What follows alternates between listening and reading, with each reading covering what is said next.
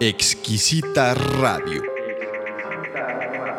Oídos nuevos para propuestas nuevas.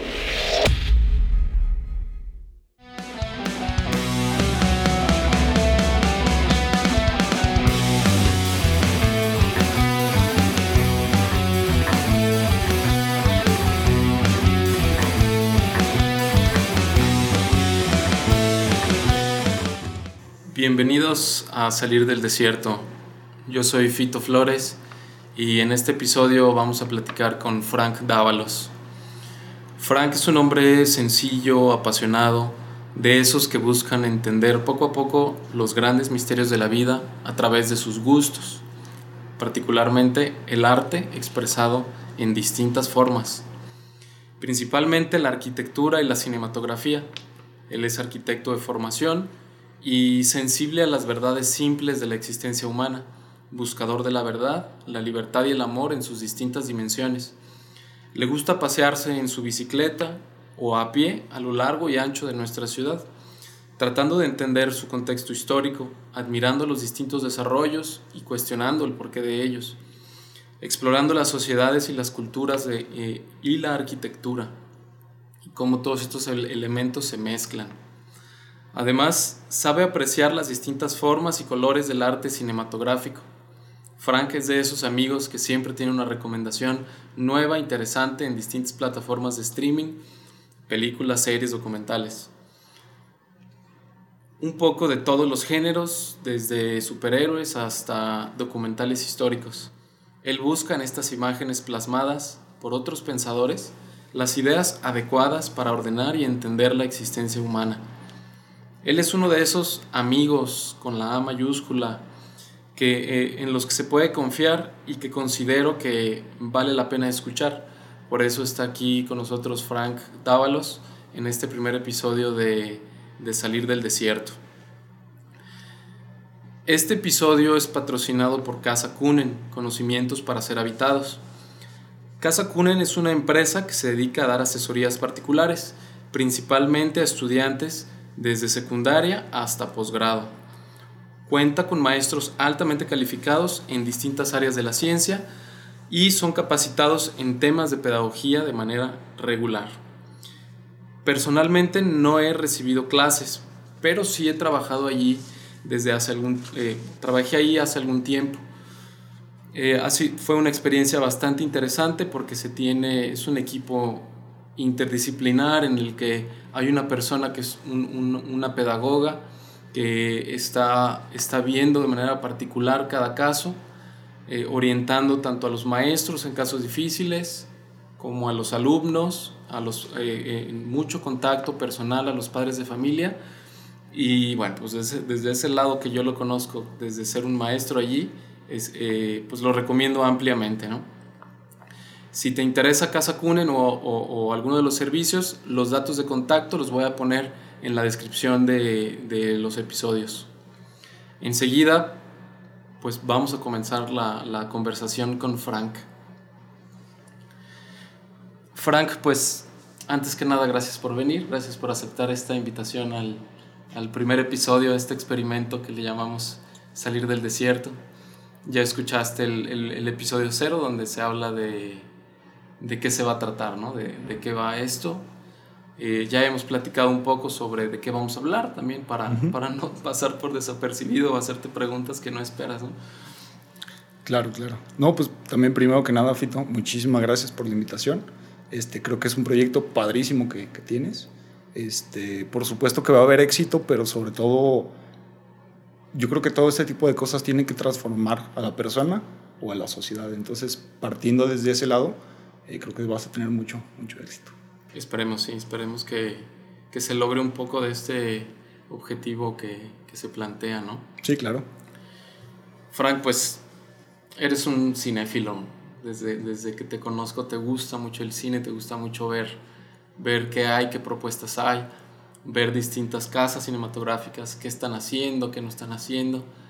Eh, eh, entiendo que no eres ningún experto ni has estudiado formalmente nada de esto, aún así me, en las conversaciones que tenemos así como no, no formales, eh, siempre sale algún, algún, alguna serie, alguna película, algo, una recomendación que personalmente me han gustado mucho, ¿no?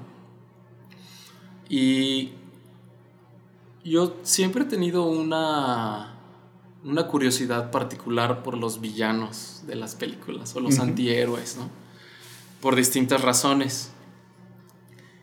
¿Crees que como sociedad o como individuos estamos esperando a que llegue un superhéroe y nos salve, dejándonos como en una posición cómoda o conformista? Tal vez desgraciadamente desde la forma en la que vemos el cine de superhéroes o de los buenos que van en contra de aquel villano, eh, yo creo que sí lo estuviéramos esperando, dejando de ver la bondad que podemos generar en, eh, pues en nuestro día con día, pues por completo. Eh, creo que es muy complicado el ver el matiz absoluto del bueno, del superhéroe, y la forma absoluta del malo, que lo único que, que quiere es derrocar el mundo y conquistarlo. no creo que es mucho más complejo que eso, pues, desde mi forma de ver. Sí, he visto una tendencia reciente en, digo no que seamos muy viejos, pero de las películas de Batman, por ejemplo, con las que yo crecí, las primeras, ¿no? De, de, un superhéroe intachable y, unos villanos también que solo quieren hacer el mal por el mal y listo. A un, a un poco ir migrando a estas, a ir entendiendo cómo es que un superhéroe se convierte en superhéroe y un villano se convierte en villano, ¿no? Y entonces me, a mí me deja la pregunta de entonces, ¿qué es el bien y qué es el mal, ¿no? Sí, partiendo desde ese lado es complejísimo, pues. Definir una cosa así es muy, pero muy complejo. Y sí, realmente las películas, no solamente de superhéroes, a veces eh, plantean el, bueno como intachable, como un Superman. Que de pronto nos presentan versiones, eh, el Snyder Cut, el último de, de la Liga de la Justicia, en donde también nos plantean qué es lo que pasa cuando el superhéroe le pasan cosas malas y empiezan a pasar eh, esas tragedias en su vida que realmente cambian la, perspectiva de ese superhéroe, que cambian del intachable Superman salvador de Estados Unidos a cambiarlo a, al Superman que pierde el amor y por eso se revela contra la humanidad, pues. No sé, creo que es bastante complejo el, tratar de, colocar a cada una de las personas como el completo mal o el perfecto bien. También como nos habían dicho hace un tiempo un amigo que, que tenemos en común lo correcto y lo incorrecto. Partiendo de, desde ese lado. Sí, este, el otro día platicábamos un poco del guasón, ¿no? Y, eh, o de alguna versión del guasón de las recientes de, decir, pues el guasón, pues era un cuate que, un, desafortunado, a lo mejor pudiéramos llamarlo así, social, en el, que, en el que le empieza a ir mal por X, Y, Z razones, ¿no? Y entonces comienza a ser pues una persona resentida contra la sociedad y, y quizá hay un momento en el que, en el que la, eh, hay un switch pues en su cabeza en el que de repente solo quiere generar caos, ¿no? Por alguna razón cree que el caos es quizá más ordenado que la sociedad en la que vivimos, ¿no? O, que la sociedad necesita como un reseteo y que, entonces necesitamos ir en contra de, todo y de todos, ¿no? Que me suena un poco a lo, que, quizá lo que vivimos, ¿no? O sea, ¿cuántos, ¿cuántos de nosotros no tenemos un poco del guasón en nosotros, ¿no? O sea, yo, yo mismo a veces me percibo como un ser resentido, como una víctima de la sociedad, como lo que sea, ¿no? Sí, yo creo que partimos desde una cosa, yo y mis circunstancias. Mm. Cuando menos en esa versión, la última película de, del Guasón, tal cual, este, ya te ponen de dónde, de dónde sale o de dónde nace. en las anteriores versiones normalmente te explican varias cosas, pero ninguna es la, es la razón fundamental o, o mucho menos, pues. Y en esta última película plantean una persona que tiene una enfermedad mental que particularmente a mí no me gusta mucho eh, la visión de, ah, es que es un loco. No, pues locos cuantos no habemos, pues. Entonces, digo, nada más resaltando esa parte. De pronto gustó muchísimo la película y me encanta la película, se me hace excelente. La Sí. actuación de su personaje principal es fabulosa, Sí. pero, pero no, o sea, todo lo que le, el desarrollo de lo que está pasando realmente con él o de cómo termina llegando a ese caos Sí. no pasa porque tenga una enfermedad mental. O cuando menos yo no lo entendí así. Pasa por las circunstancias en, la que, en las que vive, en las que se desarrolla por completo. Entonces yo creo que una persona tal vez con o sin enfermedad mental que llega a vivir ciertas circunstancias en la vida. Familiares, sociales, económicas, de violencia, pues nos vamos desarrollando de cierta forma, pues. Nos vamos por completo desarrollando en esa forma correcta o incorrecta, simplemente. O como Anakin, pues, que bien Sí. decías el otro día, Anakin, pues es un cuate que también, que también, a partir del dolor, del sufrimiento y de, y de, de, de- un dolor que está allí porque, porque, porque sabe amar, pues, o sabía amar, ¿no? En hasta Sí. algún momento. Entonces, Anakin es un cuate profundamente enamorado que, que, que lo pierde todo hasta, hasta ese Sí. punto. Y entonces es ese clic, ¿no? Que al menos en las películas que eh, da- dan como un clic para y se convierten en los supervillanos, ¿no? ¿Qué tanto crees que esto se, se transpola a nuestra vida real, pues? A nuestra sociedad, a nuestras personas. ¿Qué tanto estas circunstancias de que pues, la, la- la- la respuesta que decías ante la pregunta de quién soy yo, pues soy yo en mis circunstancias, ¿no? Sí. Y, y personalmente veo, veo mucho egoísmo en donde sea que voltee a ver, ¿no?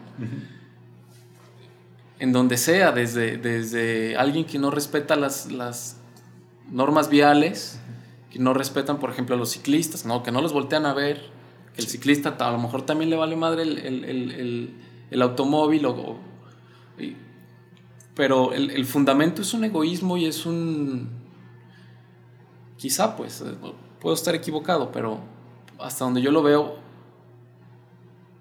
todos tenemos un poco de villanos, ¿no? Por supuesto. Yo creo que sí, o sea, no, no, no hay más porque somos seres humanos, pues. O sea, si esperamos ser buenos como Superman, pues no. Si esperamos ser malos como el Guasón, pues tampoco. tenemos ciertas cosas. Y creo que el, el- el ejemplo clarísimo que estás poniendo de, de Anakin, de Star Wars, de, la, de las dos trilogías originales, bueno, Ujú. la original o Sí. la intermedia y la- las modernas ya no, trata justo de ese... De pronto si hablan de un look y que están peleando en el espacio y todas estas cosas padrísimas, a mí me encanta la ciencia ficción. Ujú. Pero cuando hablan específicamente de esa parte más antropológica del ser humano Ujú. del porqué de las cosas y hacia dónde van. No solamente los robots explotando y haciendo caos. En el que es muy divertido, pero... Sí, también es padrísimo. Es padrísimo si estás en el mood para ver eso. Pero, por ejemplo, justo esta parte de Star Wars, para mí, esas del episodio 1 al episodio 6, Ujú. por completo se habla de la redención de Anakin. De, de cómo es un niño abandonado, pobre, en el desierto, que un maestro suyo lo toma, establece un liderazgo con él, va por el buen camino, pero es un niño que también ha pasado ciertas cosas, ciertas circunstancias que le, le metieron miedo en la cabeza por completo. Mm. Y como tú dices, tal cual, aprende a amar, aprende a vivir, aprende a ser maestro. Y otros maestros suyos lo van llevando hacia esa desesperación, hacia ese a ese miedo. Entonces, ¿cómo lo podemos extrapolar, por ponerle una palabra, directamente hacia la sociedad. Yo creo que necesitamos liderazgos claros. Porque si nuestras circunstancias en la vida no son las adecuadas para este, no sé, desarrollo adecuado, este, si tenemos liderazgos, maestros, maestros no me refiero de escuela, maestros de, de trabajo, de amigos, de, de familia, Mm. también de escuela, Ujú. pero si tenemos liderazgos claros, con fundamentos en, en valores claros y que profesen la vida en el amor, no en el miedo, podemos llegar a evitar esa parte de, del crear el, el malo, pues. Y a mí me encanta esa parte de, Star Wars porque desarrolla básicamente a esta persona que cae en el absoluto miedo, se convierte en el villano realmente de la, de la película, a pesar de que realmente pues, Star Wars comienza en el episodio 4, cuando este, pues, este cuate ya es, es malo, y luego nos presentan cuál es su antecedente. Sí. Este, no sé, creo que se me hace padrísimo el ver que a pesar de que la persona cae en el mal y que hace un mal tremendo, a mí la, aquella escena del episodio 3 cuando ejecutan aquella orden ya para eliminar a todos los, Ujú. los Jedi, este, y que este cuate entra con los, con los morritos que están educándose para ser... Sí. Es horrible, yo creo que es la, la peor escena de toda, de toda la serie. Sí. completo. Toda la serie de, de películas. Llega y ejecuta a los niños. Ujú. Pero al final de toda la travesía de las seis películas, él se arrepiente. Él se arrepiente y deja de alguna forma cierta como semilla para hacer el bien. Para llevar a, a Luke ya a, a ese, ese, ¿cómo decirle? Ese liderazgo realmente para salvar a la galaxia. O sea, suena, suena muy ambiguo o muy amplio todo esto, Sí. pero creo que es una muy buena abstracción realmente de lo que puede llegar a pasar en nuestra sociedad. Claro, has mencionado cosas muy interesantes. Ajá. Hablabas de los maestros, ¿no? Y de, y de educar en el, en el amor y no en el miedo, ¿no? Por supuesto. Y, y no solo en los maestros, sino en los padres, ¿no? De familia. Sí. Porque ahorita no- sabes cuántas... eh, eh, tenemos varios amigos con niños pequeños que cuando se ponen a dibujar, pues dibujan un coronavirus, ¿no? y, y que estamos viviendo y transmitiendo miedo a, nuestros, a nuestras siguientes generaciones. Sí. No solo por, y no solo por el coronavirus, porque es algo global, ¿no? Pero en el México en el que vivimos, en donde la gente desaparece y no pareciera que no pasa nada, ¿no? Sí. Eh, o sea, hay, hay, tanta injusticia que parece que no nos queda de otra más que vivir en el miedo, ¿no? ¿Crees tú que, que hay, que, que en verdad es posible educar en el amor todavía en este, en esta actualidad, pues? O, y, y- y no hacer unos niños que sean aislados de la realidad. O sea, ¿cómo te imaginas a un, a un quizá un Anakin, pues que sí vive del miedo que creció con el miedo? Y que ama a la gente y, y- y se enamora y, y ama a su mamá, ama, ama a, la, a la chica esta. y- o sea, te lo imaginas como de otra manera, pues, o sea, educado no en el, no en el amor, sino en el miedo, al revés. Bueno, yo- creo que no solamente, digo, yo no soy padre de familia, este, tengo, eh, eh, tengo y he tenido muchos sobrinos, este, y no solamente creo que tenemos que educar en el amor, sino que es nuestra responsabilidad real el educar en el amor. No solamente a los niños, también a, a- en nuestra propia convivencia social, pues. Tú lo, lo mencionas muy claramente, ahorita estamos en una situación súper difícil, pues, esta cuestión de- del coronavirus, te digo, Yo lo he vivido de una forma muy particular, al igual que cada una de las personas o de las familias, pues también lo, lo he vivido de una forma también tal vez totalmente distinta. Esto que me dices de, del que dibujen el coronavirus, no lo conocía, no tenía ni idea de eso. Sí. Y sí, suena, suena horrible porque sí, tanto los niños como los adolescentes tienen que estar sufriendo de una forma totalmente distinta al, al sufrimiento que yo puedo estar teniendo. Pues. Este, el miedo no es, yo creo que no es algo malo. No podemos tacharlo como, ah, es que el- el miedo es parte de- del ser humano. Sí. Eso me queda clarísimo. Pero la, la responsabilidad de, de todos nosotros de, de educar a, a la juventud, ahora sí hablando como, como adulto, ching, pues es, el- es esa parte, pues que ya no, no soy ni siquiera el adulto joven, ya soy el, el adulto. Es, es importantísimo pues para toda nuestra sociedad. Este, sí tenemos que, que educar por completo en el, en el amor, y el cómo no es algo sencillo, pues. Si nos vamos a referencias también de películas, por Ujú, supuesto. ujú. Yo realmente mi vida la pienso a veces en... No, no mi vida, los pensamientos que voy teniendo, los pienso en, en referencias a veces cinema- cinematográficas, pues. Ujú. A mí, una película que tal vez también ya te he platicado alguna vez, que se me hace padrísima, y sobre todo desde esa parte de ciencia ficción, este... Terminator. Ah, claro. Terminator es una chulada. Ujú. Las primeras películas, las últimas ni las veas. ni las veas. La verdad es que es incluso ofensivo para la historia y el desarrollo de, de esos personajes. Pero se desarrollan dos personajes básicos, Sarah Connor y John Connor. Sarah Connor, la mujer indefensa en los ochentas que se está divirtiendo, de pronto llega un güey, la, la agarra y es que te va a matar el robot, vámonos. Y de pronto la convierte, de paso la embaraza, que eso es otro tema. sí. sí, cierto. Este, sí, Kyle Reese regresa en el, del futuro, eh, mandado del futuro por mismo John Connor. Hay un look medio, medio extraño. Sí. Pero al final llegan, llega con, con Sarah Connor y le dice, oye, es que tú vas a ser la madre del salvador del mundo, el líder de la resistencia que viene, porque la, la guerra es inminente, o sea, no, no vamos a poder evitarla. Y ella en lo que se concentra es en, yo creo que en dos cosas. Una es el cómo evitarla, que no se puede evitar, porque pues venía del futuro y cambiar el pasado era un poquito complejo, pero en el aceptar realmente la responsabilidad que ella tenía como madre de educar no en el miedo a su hijo, sino en el amor.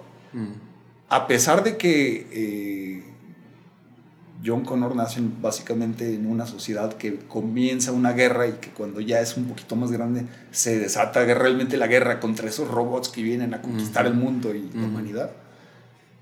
Lo educa, por supuesto que sí, sí, eh, en el amor, a pesar de que de alguna forma esta mujer se empieza a volver loca conforme pasan los años y ya lo, único que ve es los robots que mataron a su amado del pasado y demás. Pero le empiezan a educar en el amor, sobre todo para, en el amor a la humanidad, Ujú. para que realmente sea líder. Entonces, partiendo desde una cosa, llega este cuate del futuro, le dice, ¿sabes qué? Este, pues tú vas a ser la madre de nuestro líder de resistencia, pues acepta. No, no, ¿cómo que vas a ser? Ujú. acepta la responsabilidad y comienza a educar a su hijo en el amor. Ya lo que pasa en las otras películas, ya realmente en la guerra, nos presentan un John Connor, pues ya con una guerra tremenda. Ujú. Padrísimo en ese sentido, porque sí son las explosiones, Sí, sí. pero con sentido, con un fundamento de sentido Ujú. de hacia dónde ese amor se representa en las acciones de John Connor para salvar a la humanidad. Y a mí se me hace fabuloso eso, sí, fabuloso.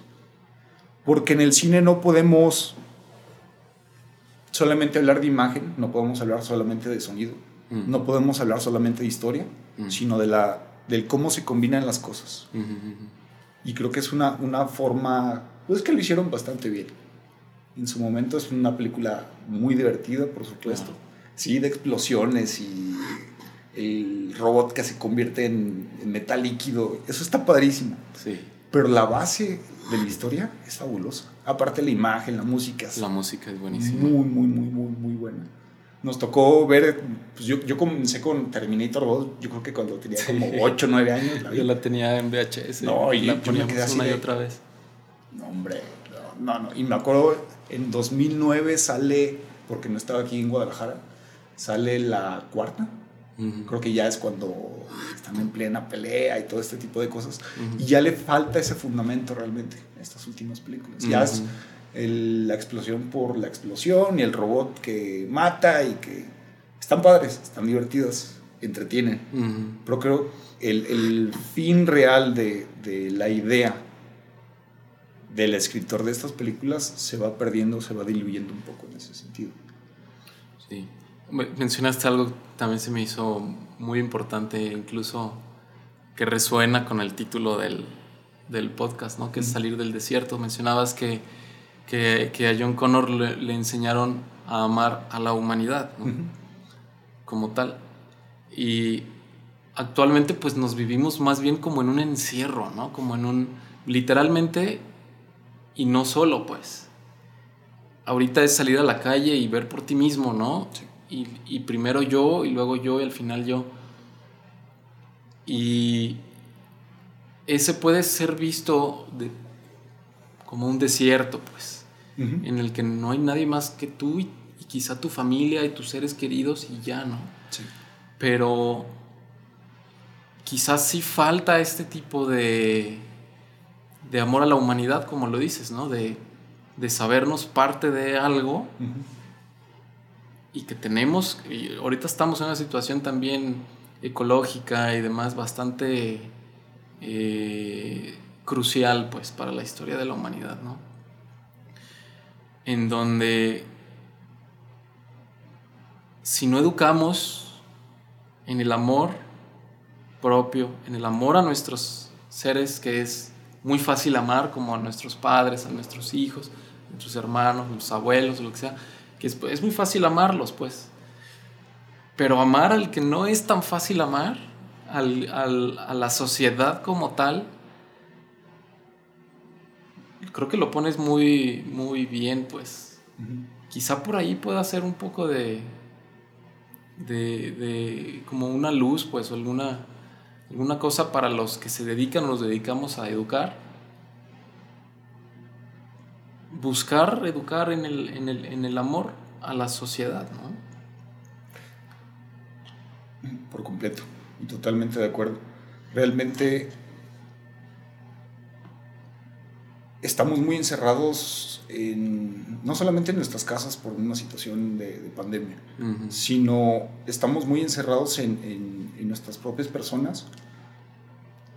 Y yo creo que lo que nos puede hacer falta en ese, en ese sentido es realmente encontrar el sentido de comunidad.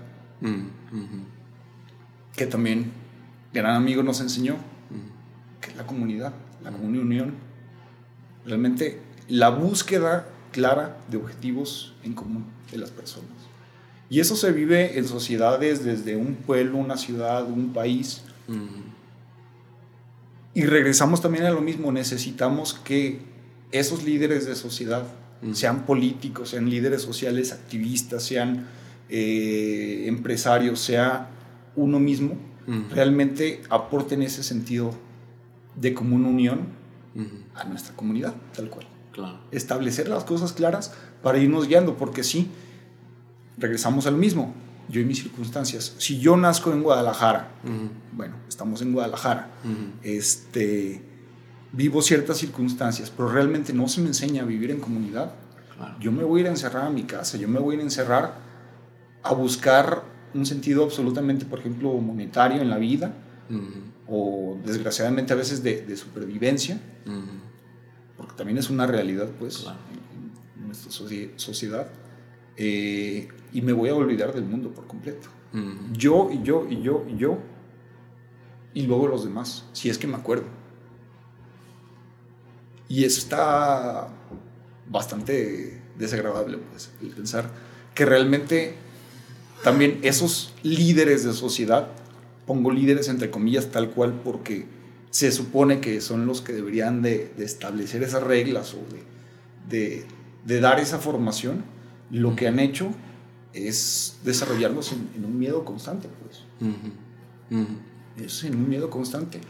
Este, y lo vemos, pues, digo, yo lo veo muchísimo en Guadalajara.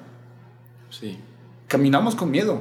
Y te, te, soy absolutamente sincero, vivimos en un miedo. Ahorita vivimos, digo, 2021, estamos viviendo una de las peores situaciones en Jalisco de, de violencia. Algo que no habíamos visto yo creo que nunca. En los últimos 10, 15 años hemos estado en situaciones de violencia muy fuerte, pero ahorita es cuando estamos al tope. Y me acuerdo, digo, te voy a poner ejemplo de un pasado en, en 2009. Me fui a hacer mi servicio social de, universidad junto con un buen amigo. Nos fuimos a, a Matamoros y en Tamaulipas y estuvimos yendo entre Matamoros y Reynosa. Yo me acuerdo que cuando me dijeron de entrada, oye, te vas a ir dos meses a vivir a, Matamoros, yo dije, no, hombre, frontera, ciudad violenta. Y yo leía en aquel entonces, digo, por supuesto que ya teníamos internet y todo, pero digamos que redes sociales apenas como que estaban creciendo un poco. Y lo que yo buscaba en internet era, pues, cuál es la situación actual de, de, Tamaulipas. Y era, era la guerra realmente. Era lo, el, el, lugar que menos quería ir, pues. Llegamos, vivimos una... Eh, estuvimos ahí un tiempo. Estuvimos este, trabajando con una organización que se llama Hábitat para la Humanidad. Padrísima la experiencia que tuvimos con ellos, padrísima. Nos encantó. Y sí, había muchísima violencia. Todos los días había violencia. Me tocó ver. Fue cuando se empezaba a ver a los militares directamente en la calle. Me tocó ver militares bajando gentes de las camionetas al suelo directo. Este, me tocó platicar con la gente de las colonias muy pobres que nos decían claramente que, pues que los malos o los malandros pasaban por ahí. Narcotráfico y este tipo de cosas. Que también es muy relativo la bondad y, el, y la maldad en esa parte. Pero una realidad para mí es que hoy en Guadalajara no estamos ni cerca de lo que está allá realmente. Estamos mucho peor.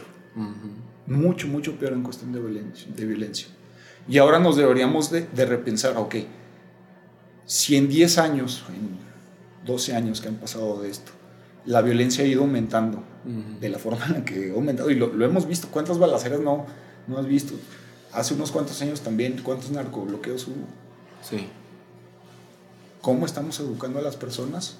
Porque al final los que están, bueno, o gran parte de esa carne de cañón que están mandando estos grupos criminales a la calle hacer estos desmanes y a que los maten, pues son chavitos de 17, 18, 25 años. Entonces, partiendo desde esa parte, ¿qué circunstancias han vivido estas personas para que se desarrollen de esa forma? Y podríamos culpar a los padres. No, es que su, papá o su mamá no les pusieron atención. No, no, no, no. ¿Qué estamos haciendo como sociedad para integrar a las personas? Lo mismo nos regresamos, John Connor, pues sí, a su mamá eh, Sarah Connor se vuelve loca porque está viviendo una situación horrible, la meten a, a este, al psiquiátrico y John Connor se desarrolla con una familia este, adoptiva, que en aquel tiempo se veía la adopción como el sufrimiento peor, cosa que se me hace fabuloso ahorita. Eh, las opciones pues de, de, adoptar también a un niño. Y se desarrolla, el John Connor se desarrolla en la violencia y en la calle. O sea, desde la primera escena de Terminator 2 nos plantean que John Connor está robando digitalmente un cajero automático y pues es un chiquillo de rebelde, pues. Exacto. ¿Qué hacemos como sociedad realmente para para que la violencia que está pasando no se vuelva a repetir? Si esto pasó en 10 años, ¿cómo vamos a estar en 10 años en Guadalajara? ¿O cómo vamos a estar en 10 años en México por completo? No sé realmente, no sé. Pero es una, un, incremento de violencia fuera de, realidad. Claro. Regresando un poco al tema de los, de los líderes, ¿no? Imagínate que llega un líder, el líder que necesita Guadalajara, ¿no? Que llega, se postula, hace su partido y llega al poder. ¿Crees que eso sea suficiente? O sea que la pregunta inicial, ¿no? ¿Estamos esperando al superhéroe? ¿O cómo podemos más bien como sociedad, pues, o sea, soy un, soy un, eh, siempre tengo una tendencia nata al pesimismo, ¿no? Pero siempre me, me forzo un poco a tratar de buscar los caminos, ¿no? Poco a poco. ¿Qué se necesitaría, pues? ¿Qué se necesitaría en una ciudad como la que vivimos, que tiene problemas muy profundos, en distintos niveles, distintas aristas, distintas dimensiones? O en un México, pues, ¿no? En donde hay quien cree en, en un Mesías y hay quien, no sé, lo que sea, pues. ¿Qué se necesita, pues, no? A mí me cuesta trabajo pensar que solo un líder, ¿no? llegará mañana el superhéroe. Superman llega, se postula como candidato para gobernador o para alcalde o para lo que sea. Por supuesto que no es suficiente. no, es suficiente, digo, y lo, podemos ver en, muchas situaciones de, a nivel mundial, en donde llegan esos supuestos mesías y dicen, a partir de ahora las cosas son distintas. Y no, no son distintas. Y es muy fácil también levantar la mano y decir, todo lo que está haciendo ese mesías entonces está mal y no voltearnos a ver nosotros mismos. Desgraciadamente una situación de violencia y una situación de degradación de valores y todo lo que estamos viviendo no se va a solucionar a partir de que llegue una persona, ni se va a solucionar a partir de que nos, nos pase algo enorme. Y que saquemos todo lo bueno que tenemos. No. Eh, digo, realmente, por ejemplo, voy a tratar de poner un ejemplo eh, de esas situaciones difíciles, pues. Soy arquitecto, me encanta también la cuestión estructural, me encanta por supuesto la arquitectura. Y realmente para, creo que para todos los, todos los ingenieros civiles, todos los arquitectos, todos los trabajadores de industria de construcción en general, ver que una obra se caiga mm. es, es, realmente doloroso por la, por la parte material, pero si a eso le sumamos los factores humanos, es muchísimo más doloroso. Pues. Claro. Cuando tembló en 2017, en el sureste pues, de, del país, bueno, en el sur del país, que llega el temblor directamente eh, a la Ciudad de México. Y se comienzan a caer los, los edificios, para mí de entrada fue impresionante.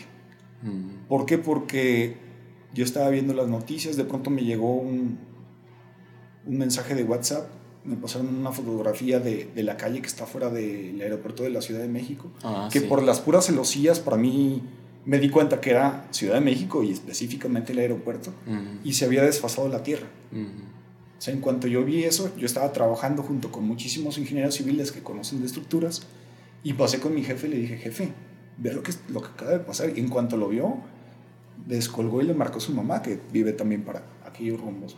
Pues porque sabía la magnitud con la que estaba pasando.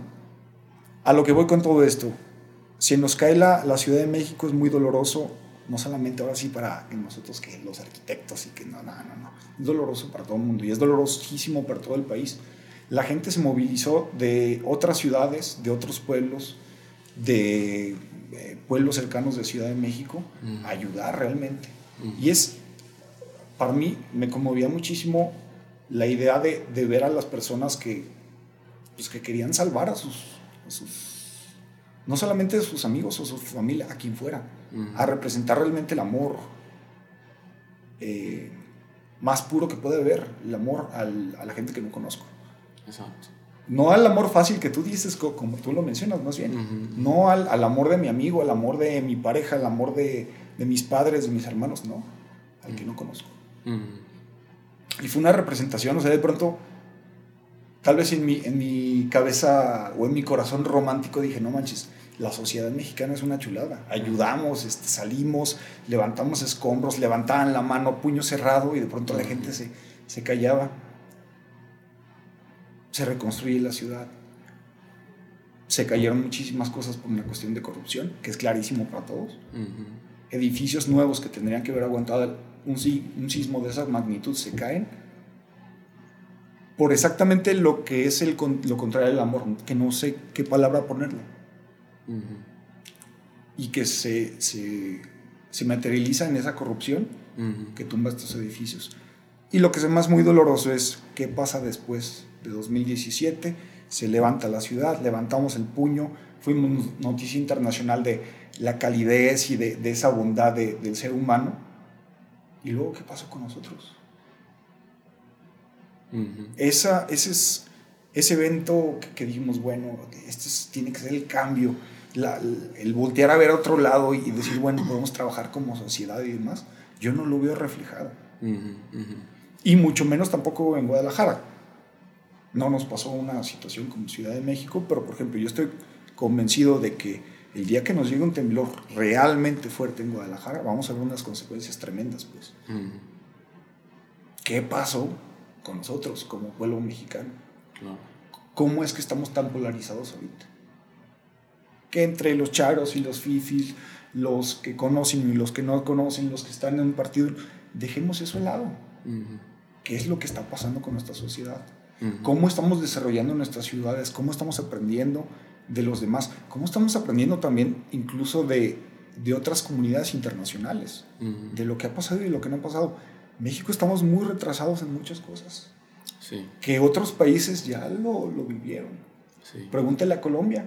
De ahorita Colombia tuvo muchísimos disturbios, pero el problema de, de la violencia por, por el narcotráfico y demás, que fue enorme eh, durante los años 80 en Colombia, creo que ellos ya están, pues cuando menos 20 años más adelante que nosotros. ¿Qué podemos aprender de eso? Y sobre todo, yo como individuo, ¿qué puedo hacer para hacer el cambio? Si llega nuestro Superman, nos lo ponen como gobernador, como líder, como lo que sea, va a ser un buen trabajo. Yo estoy convencido. Va, va a empezar a cambiar personas, espíritus, corazones, pues. Pero no es suficiente. Necesitamos realmente trabajar todos juntos. Y esperar que el cambio no se dé mañana, se va a dar durante muchos años.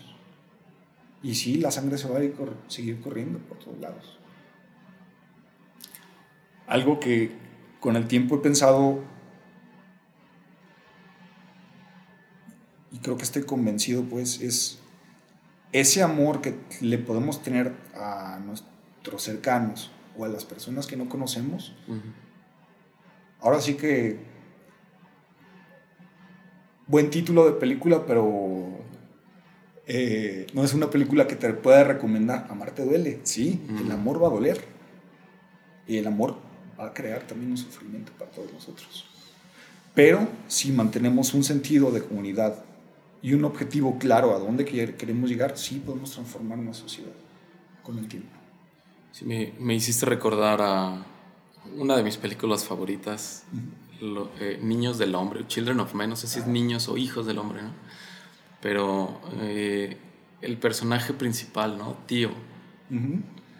Tío eh, es un cuate que vive en la depresión, que vive eh, sin esperanza, ¿no? Eh, hasta que lo contacta su, su ex esposa que habían perdido un hijo o alguna cosa así muy dolorosa que creo que para él ella representa el dolor, ¿no? Y, y- y vivieron una situación de tanto dolor que decidieron separarse, ¿no? En, alguna- en algún lugar en el que se encuentran en el camión, creo, no sé en dónde, que le dice, es que tiene sus ojos, ¿no? Le dice ella. Y, es, es- es- es muy evidente, pues, que, que ahí hay... que existe mucho dolor entre ellos y ahorita, ahorita mencionabas el dolor, ¿no? Pero resulta que ella llega y le da una misión, ¿no? Dices que no confío en nadie más que en ti para esto, pues. Y entonces, bueno, eh, creo que esta, esta película es de mis favoritas por muchas cosas, ¿no? Diario me, me conmueven eh, muchas escenas, ¿no? Pero ahora que la veía y que trataba de describir a la sociedad que, que viven en aquel momento, por ejemplo, en el que pues, se supone que solo Inglaterra prevalece, ¿no? Todo el resto del mundo ya es un caos total, eh, anárquico, etcétera, ¿no? Y, y, bueno, o sea, como que todo el mundo, de hecho una de las primeras escenas es de, de Baby Diego que se muere, ¿no? Que es la persona más joven del mundo, que tenía 18 años que, se muere, ¿no? Y, dice este tío, pero pues era un idiota, ¿no? O sea, era, un idiota porque todo el mundo está así. Y, le dice su compa, el Jasper, un viejito también, que es un personajazo, sí, Muy buen personaje. Que dice, bueno, pero él era el idiota más joven, ¿no? Que tenemos, ¿Te, resuena lo que estamos hablando con esta película? Por supuesto. Sí, de entrada también coincido contigo, Fito. Una de de mis películas en el top 10, no solo por la parte cinematográfica, que es fabulosa, sino por el mensaje que plantea. Ahí sí es la, la, combinación de la imagen, del sonido, de la historia, de la actuación. Bueno, de entrada, digo, para quienes nos estén escuchando o nos lleguen a escuchar, le recomendamos muchísimo los, los, Niños del Hombre. Este... La vamos a spoilear, pero... Sí, sí, sí. Ahorita vamos a hablar. Si no quieren eso, córtenle y sigan en cinco minutos y vamos a estar hablando de otra cosa. Este, de entrada es una de las mejores películas de, de Cuarón, orgullosamente ahora sí mexicano, y que muchas veces nos colgamos la medalla de nuestro compatriota a nosotros, pero sí, hace una cosa fabulosa. Este, y sí, Los Niños del Hombre plantea una situación en donde la humanidad deja de poder tener hijos conforme va pasando el tiempo. Cada vez hay menos, cada vez se presentan más abortos y cada vez se pueden embarazar menos la, humanidad. Hasta que, pues ya, como ya no nacen más niños y como Baby Diego ya tiene 18 años y plantean que no, no va a haber más que eso, pues realmente la humanidad ya está, ya para qué desarrollar tecnología, ya para qué desarrollar arte, ya para qué desarrollar ese bien común si no hay futuro. Exacto la escena en la que está con su primo que es político y que rescata esta escultura de, Miguel Ángel, creo que es. Y, que, le dice, oye, pero ¿por qué? Y voltea y le dice, la verdad es de que ni lo pienso. No sé. Como, como en una desesperanza, pues. ¿no? Por completo. Creo que de eso trata la película, ¿no? Sí. Una batalla de, entre la esperanza, como, como dice Gandalf, ¿no? que, le pregunta, no cosa era Merry o Pippin, pero uno le pregunta, oye, Gandalf, ¿de verdad hay esperanza? Y le dice, nunca hubo mucha esperanza, solo una esperanza de tontos, ¿no? Sí, sí, sí, sí. Sí, y, acá justo esa parte de qué pasa cuando ya no hay sentido para el ser humano el continuar, no solamente con nuestra existencia como individuos, sino nuestra existencia como comunidad. Y es por eso que básicamente el mundo explota y solamente Inglaterra prevalece. Y sí, por ejemplo, desde esa, esa parte, cuando visita a su primo, que es un, no me acuerdo muy bien, pero es un ricachón que está comisionado a rescatar todo el arte del mundo, lo que se pueda. ¿Qué pasa con el arte cuando, más bien, para darle valor al arte se necesita una cosa muy, muy fundamental, el ser humano? Podemos tener la, la, mejor escultura, la mejor pintura, el mejor lo que sea, pero si el ser humano no está, al final solamente es un objeto que no puede ser ni percibido ni interpretado por las personas. Entonces, creo que la película plantea muy bien esa parte de del que perdimos esperanza, no solamente porque ya no vamos a tener arte y quien lo interprete, sino porque ya no vamos a tener hijos que, resuelvan tal vez los errores que estamos cometiendo nosotros. Pues. Y a mí lo que me encanta realmente de esa película es ver a este personaje, tío, eh, personaje principal, desesperanzado absoluto. Exacto. Ya, o sea, él ya va a su trabajo y para qué le pongo más ganas.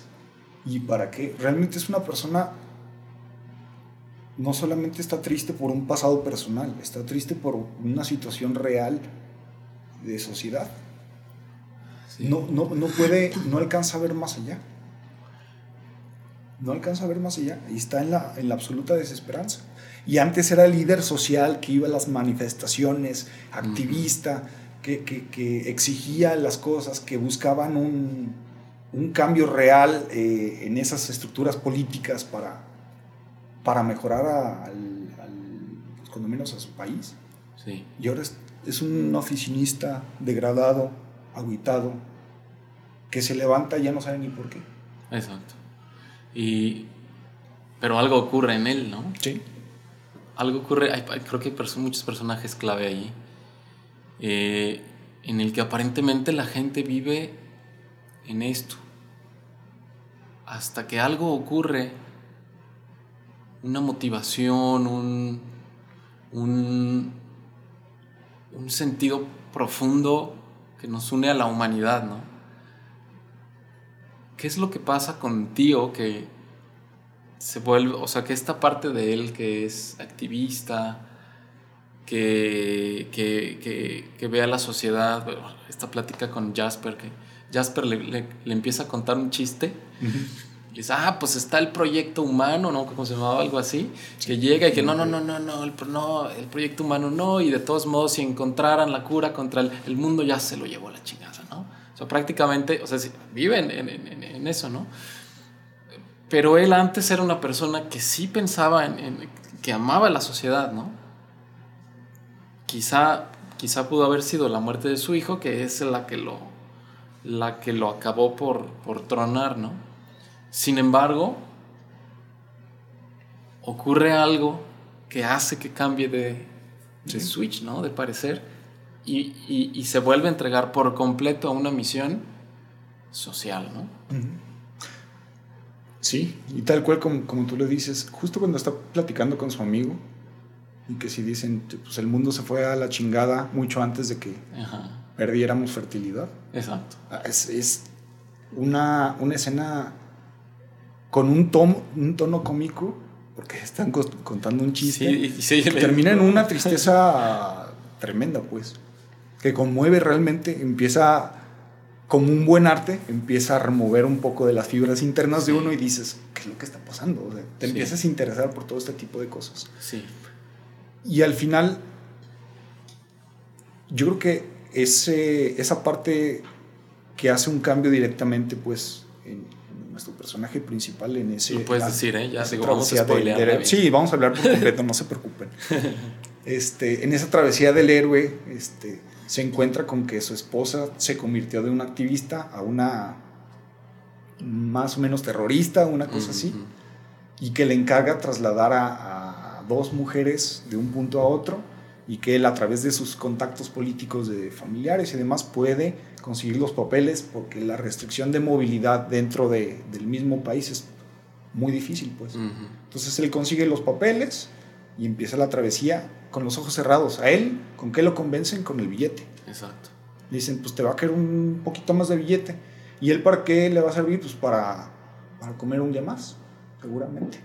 Porque no está buscando ni salvar a la humanidad, ni mover. No tiene ningún interés por las personas que va a trasladar. Se convierte uh -huh. en un contrabandista realmente de personas. Uh -huh.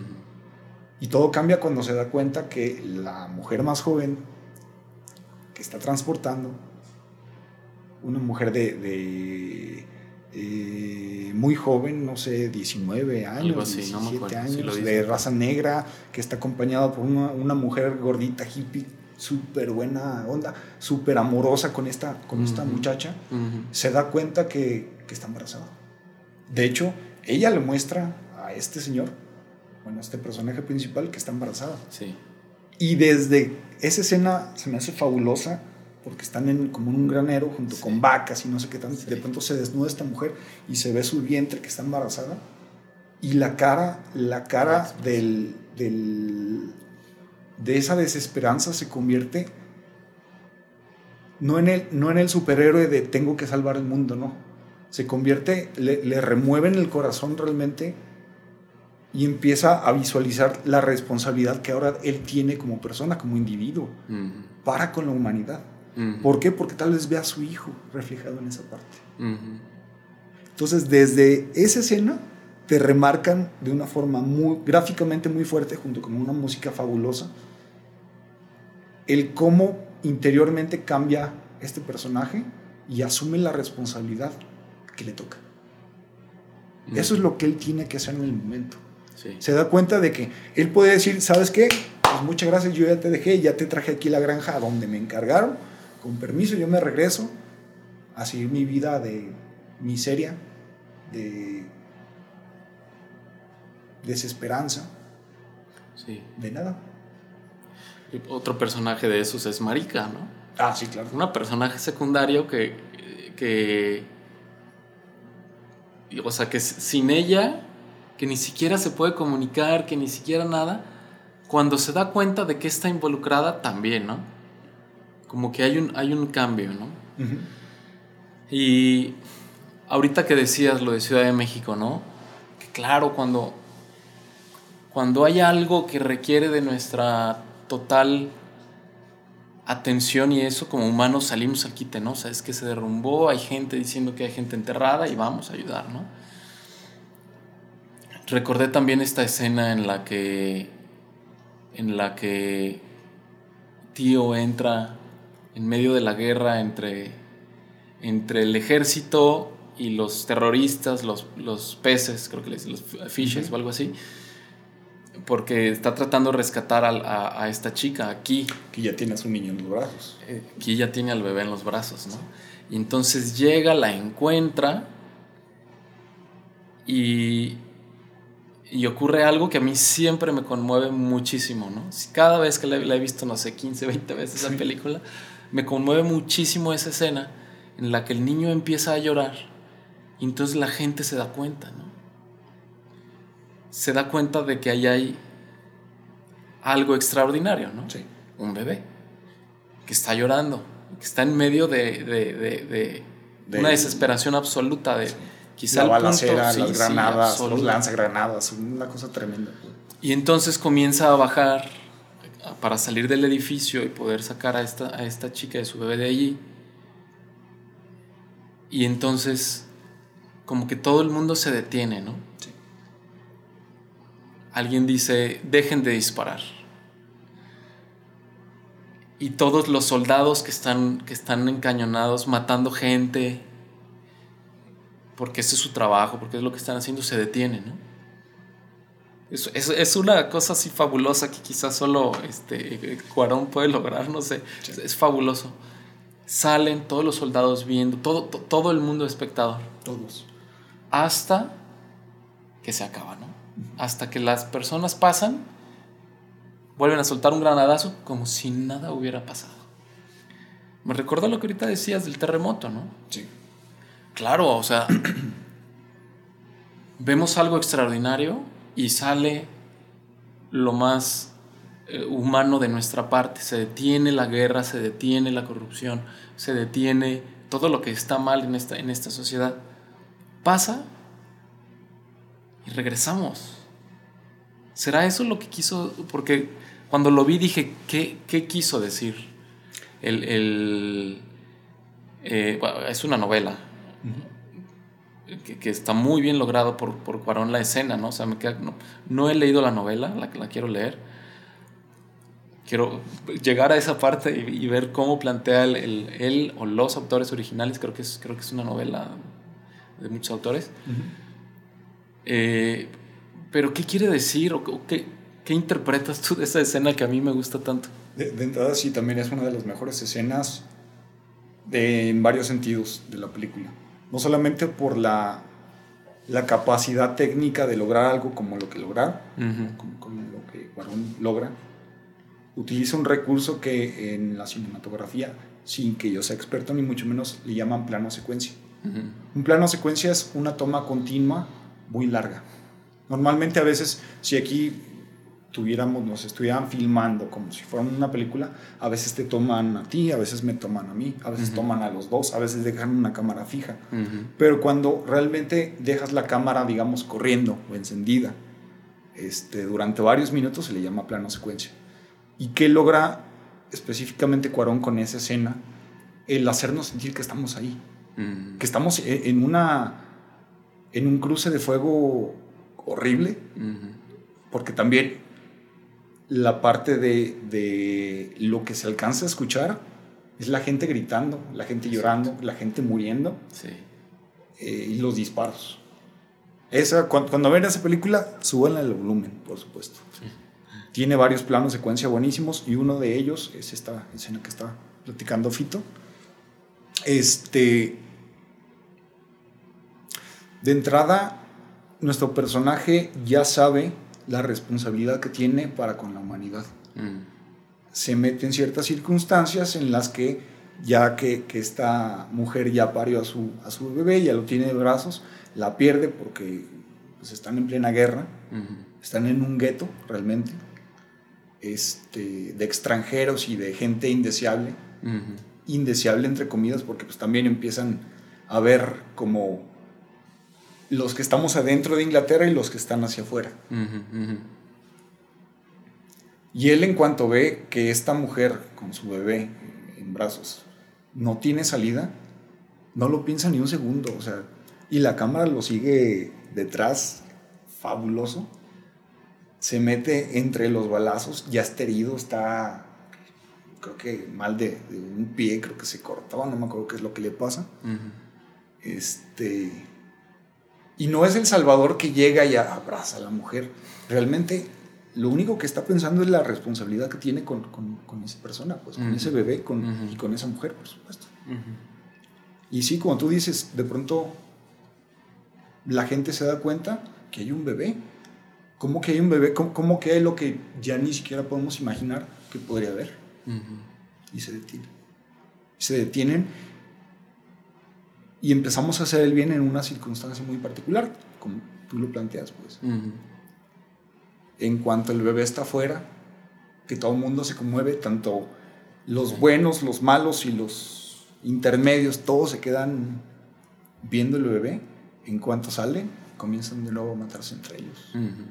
Y sí, creo que la, la analogía que estás haciendo con una situación como Ciudad de México, creo que es excelente, pues. Ujú. Llegan las personas que tienen la intención de hacer un bien a meter las manos al caos, pues. Y a veces no aprendemos lo suficiente. Tal vez en ese momento, imagínate que la película hubiera dado un cambio de, en lugar de, a ver, espérense tantito, aquí viene el bebé, dejen que pase. Oye, ¿y si todos escol- escoltamos al bebé para asegurarnos que el bebé esté bien? ¿no? De nuevo, nuestro personaje principal, nuestro eh, héroe de alguna forma, Sí. es el que escolta de nuevo a esta mujer con su bebé. Y ellos se siguen matando. Entonces, de entrada a mí me gusta mucho, digo, la, la película se me hace fabulosa y estoy convencido de que ciertas cosas sociales como es la parte artística, el arte puede transformar una sociedad también. Entonces, ojalá que, que más personas vieran estas películas no solamente como una forma de entretenimiento, sino también una forma que los haga sentir para la transformación propia. Pues. Ujú. Y sí, este hombre sale con la mujer y entre ellos se siguen matando. Sí. Entonces, ¿cuál es nuestro fin como sociedad? ¿Nos vamos a seguir matando aunque tengamos la esperanza enfrente de nosotros? Planteaba pues varias, varios cuestionamientos que hacen muy padres. Sí, ahora eh, quiero unir este tema y esta, esta imagen de esta película en hacer unos contrastes fabulosos en, en- en- en cómo distintas personas viven dentro de una misma ciudad. ¿no? Cuando entra a visitar a su primo, está la orquesta sinfónica tocando, es como si nada estuviera pasando, ¿no? Están los, los ingleses acá en caballos súper grandes y, y- mucha fanfarria, pues. Eh, muestran también la escena de, o sea, al principio el trabajador, ¿no? Donde va una empresa, donde están los cubículos y donde está, como la clase trabajadora, ¿no? Están también cuando, cua- cuando entran a este eh, eh, Brex Hill, creo que se llamaba o algo así, Que es como el gueto, pues. que ahí es como una especie, co- co- como, tienen tantos fugitivos en Inglaterra, como que hicieron una pequeña ciudad para aventarlos allí, ¿no? Sí. Y entonces es un lugar que la gente pues tiene que vivir al día, tiene, hay mucha violencia, se, eh, eh, ahí mismo se ve que hay una anarquía total, algunas personas de poder adentro, pero, pero eso. A ti que te gusta mucho también andar por la ciudad, caminar, andar en bici, observar las colonias, observar distintas cosas. ¿Puedes ver algo parecido en la ciudad de Guadalajara? Mm, por completo. Y, digo, también para contextualizar un poco esta parte de que se plantea pues en esta película, este gueto no están los, los malandros ahí, está la gente que está, el, el mundo explota en un caos absoluto porque no hay esperanza. Eh, Inglaterra, ¿qué es lo que hace? Cierra sus fronteras y todas esas personas que están tratando de llegar a la única oportunidad dentro de sus circunstancias, eh, pues para continuar viviendo con o sin esperanza, es ir a Inglaterra. Entonces, todas esas personas que legalmente no entran a Inglaterra, los mandaban a ese gueto.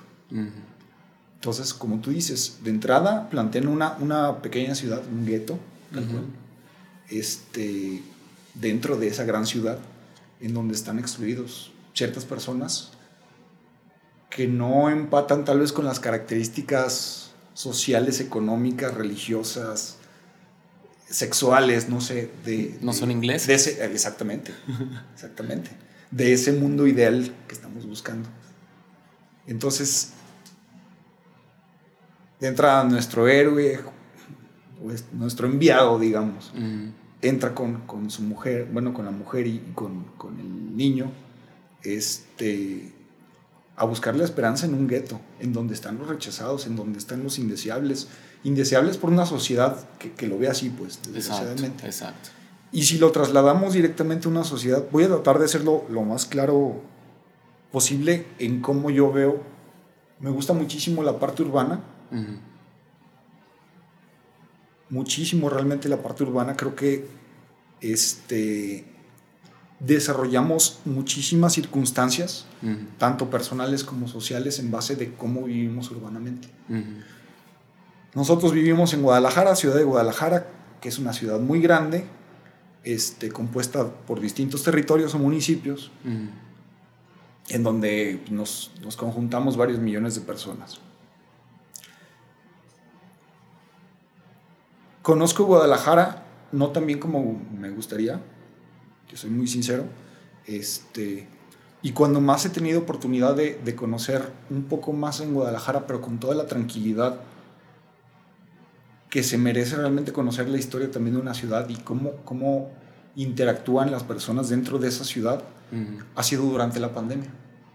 Muy curioso para mí porque pues, al final yo vivo solo este, comienza la pandemia, nos encerramos por completo todos, este, algunos con sus familias, a mí en muy particular me tocó estar solo. Entonces, ¿qué es lo que hice en cuanto el gobierno nos permitió hacer ejercicio en la calle? Terminaba de trabajar e inmediatamente me salía a correr, a caminar y un poco más adelante andar en bicicleta. Entonces, empecé a recorrer Guadalajara todo lo que pude, todo lo que he podido. Todavía me falta muchísimo realmente por conocer. Este, con toda la tranquilidad de estoy solo y ahorita es momento de estar solo. Ahorita es momento de, por nuestra seguridad, en un sentido realmente comunitario, no acercarnos a los demás. Claro. ¿Por qué? Porque no quiero contagiarlos ellos. Aparte, no es conveniente que yo me contagie, pues. Entonces me salgo a caminar, me salgo a correr y me compro una bicicleta. Yo creo que desde niño no me subí una bicicleta, Fito. Está, es una cosa muy curiosa porque tengo muy buenos amigos que llevan, no sé, 15, 20 años cuando comenzó ya también el movimiento de, del, del, movernos de una forma segura en bicicleta en, Guadalajara. Que Guadalajara desde hace muchísimos años se conocía como el pueblo bicicletero ah. o la ciudad bicicletera. Tal vez cuando nuestros padres o nuestros abuelos eran muy jóvenes, porque muchísima gente se movía en bicicleta. Pero dentro de nuestra generación en donde cedimos nuestro espacio público a los automóviles en general, pues nos empezamos a mover en automóvil.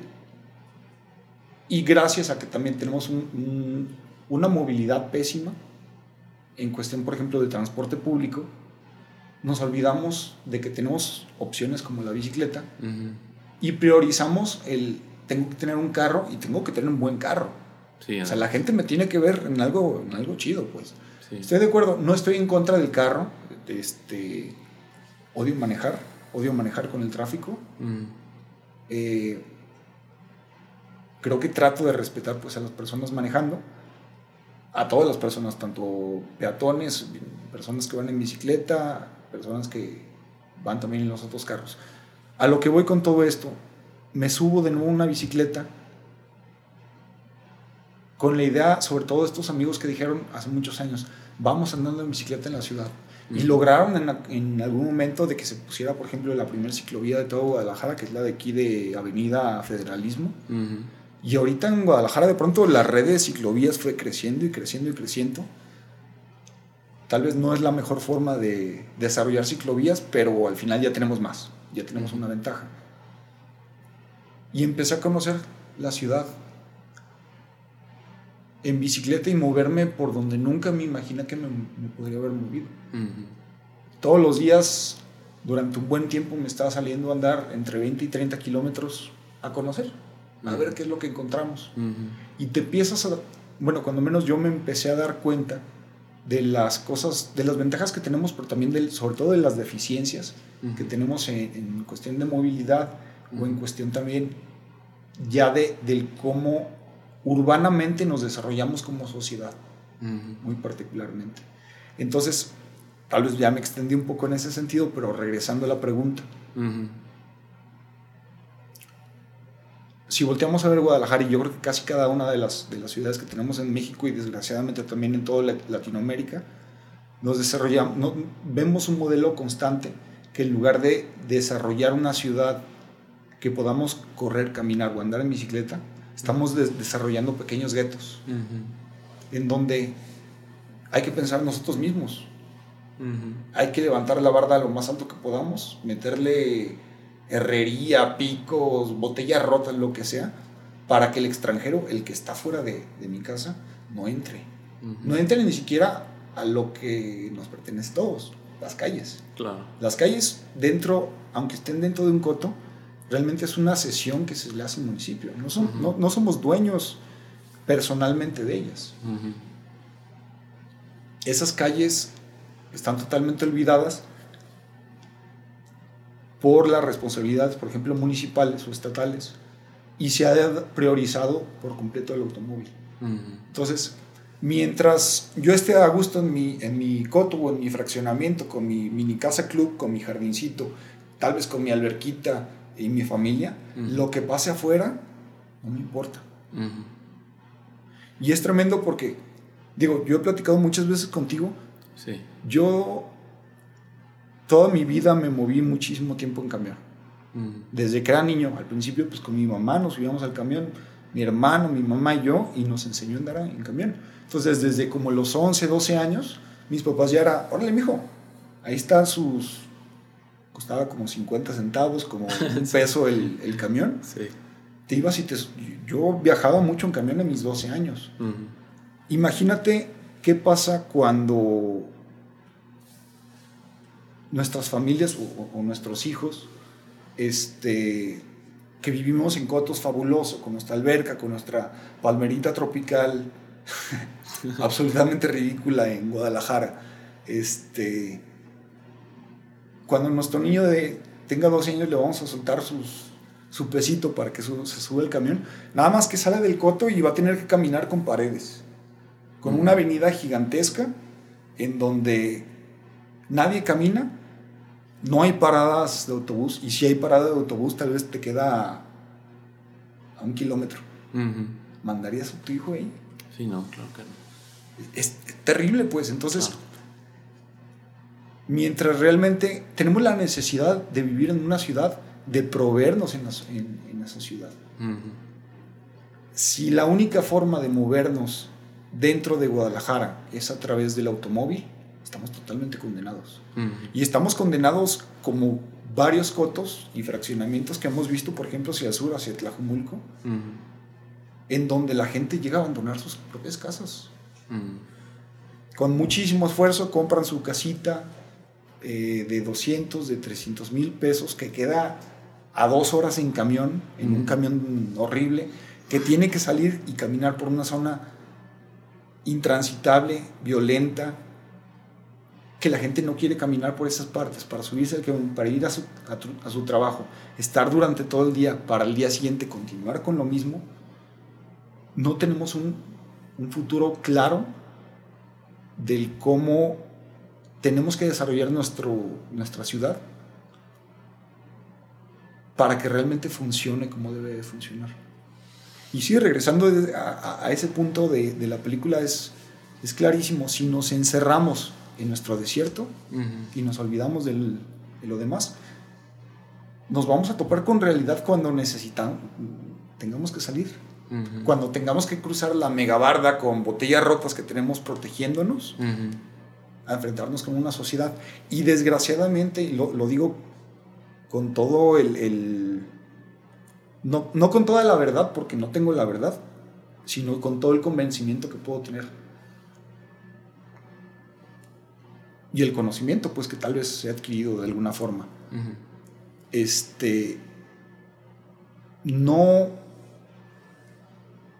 Nos vamos a topar con realidades fuertes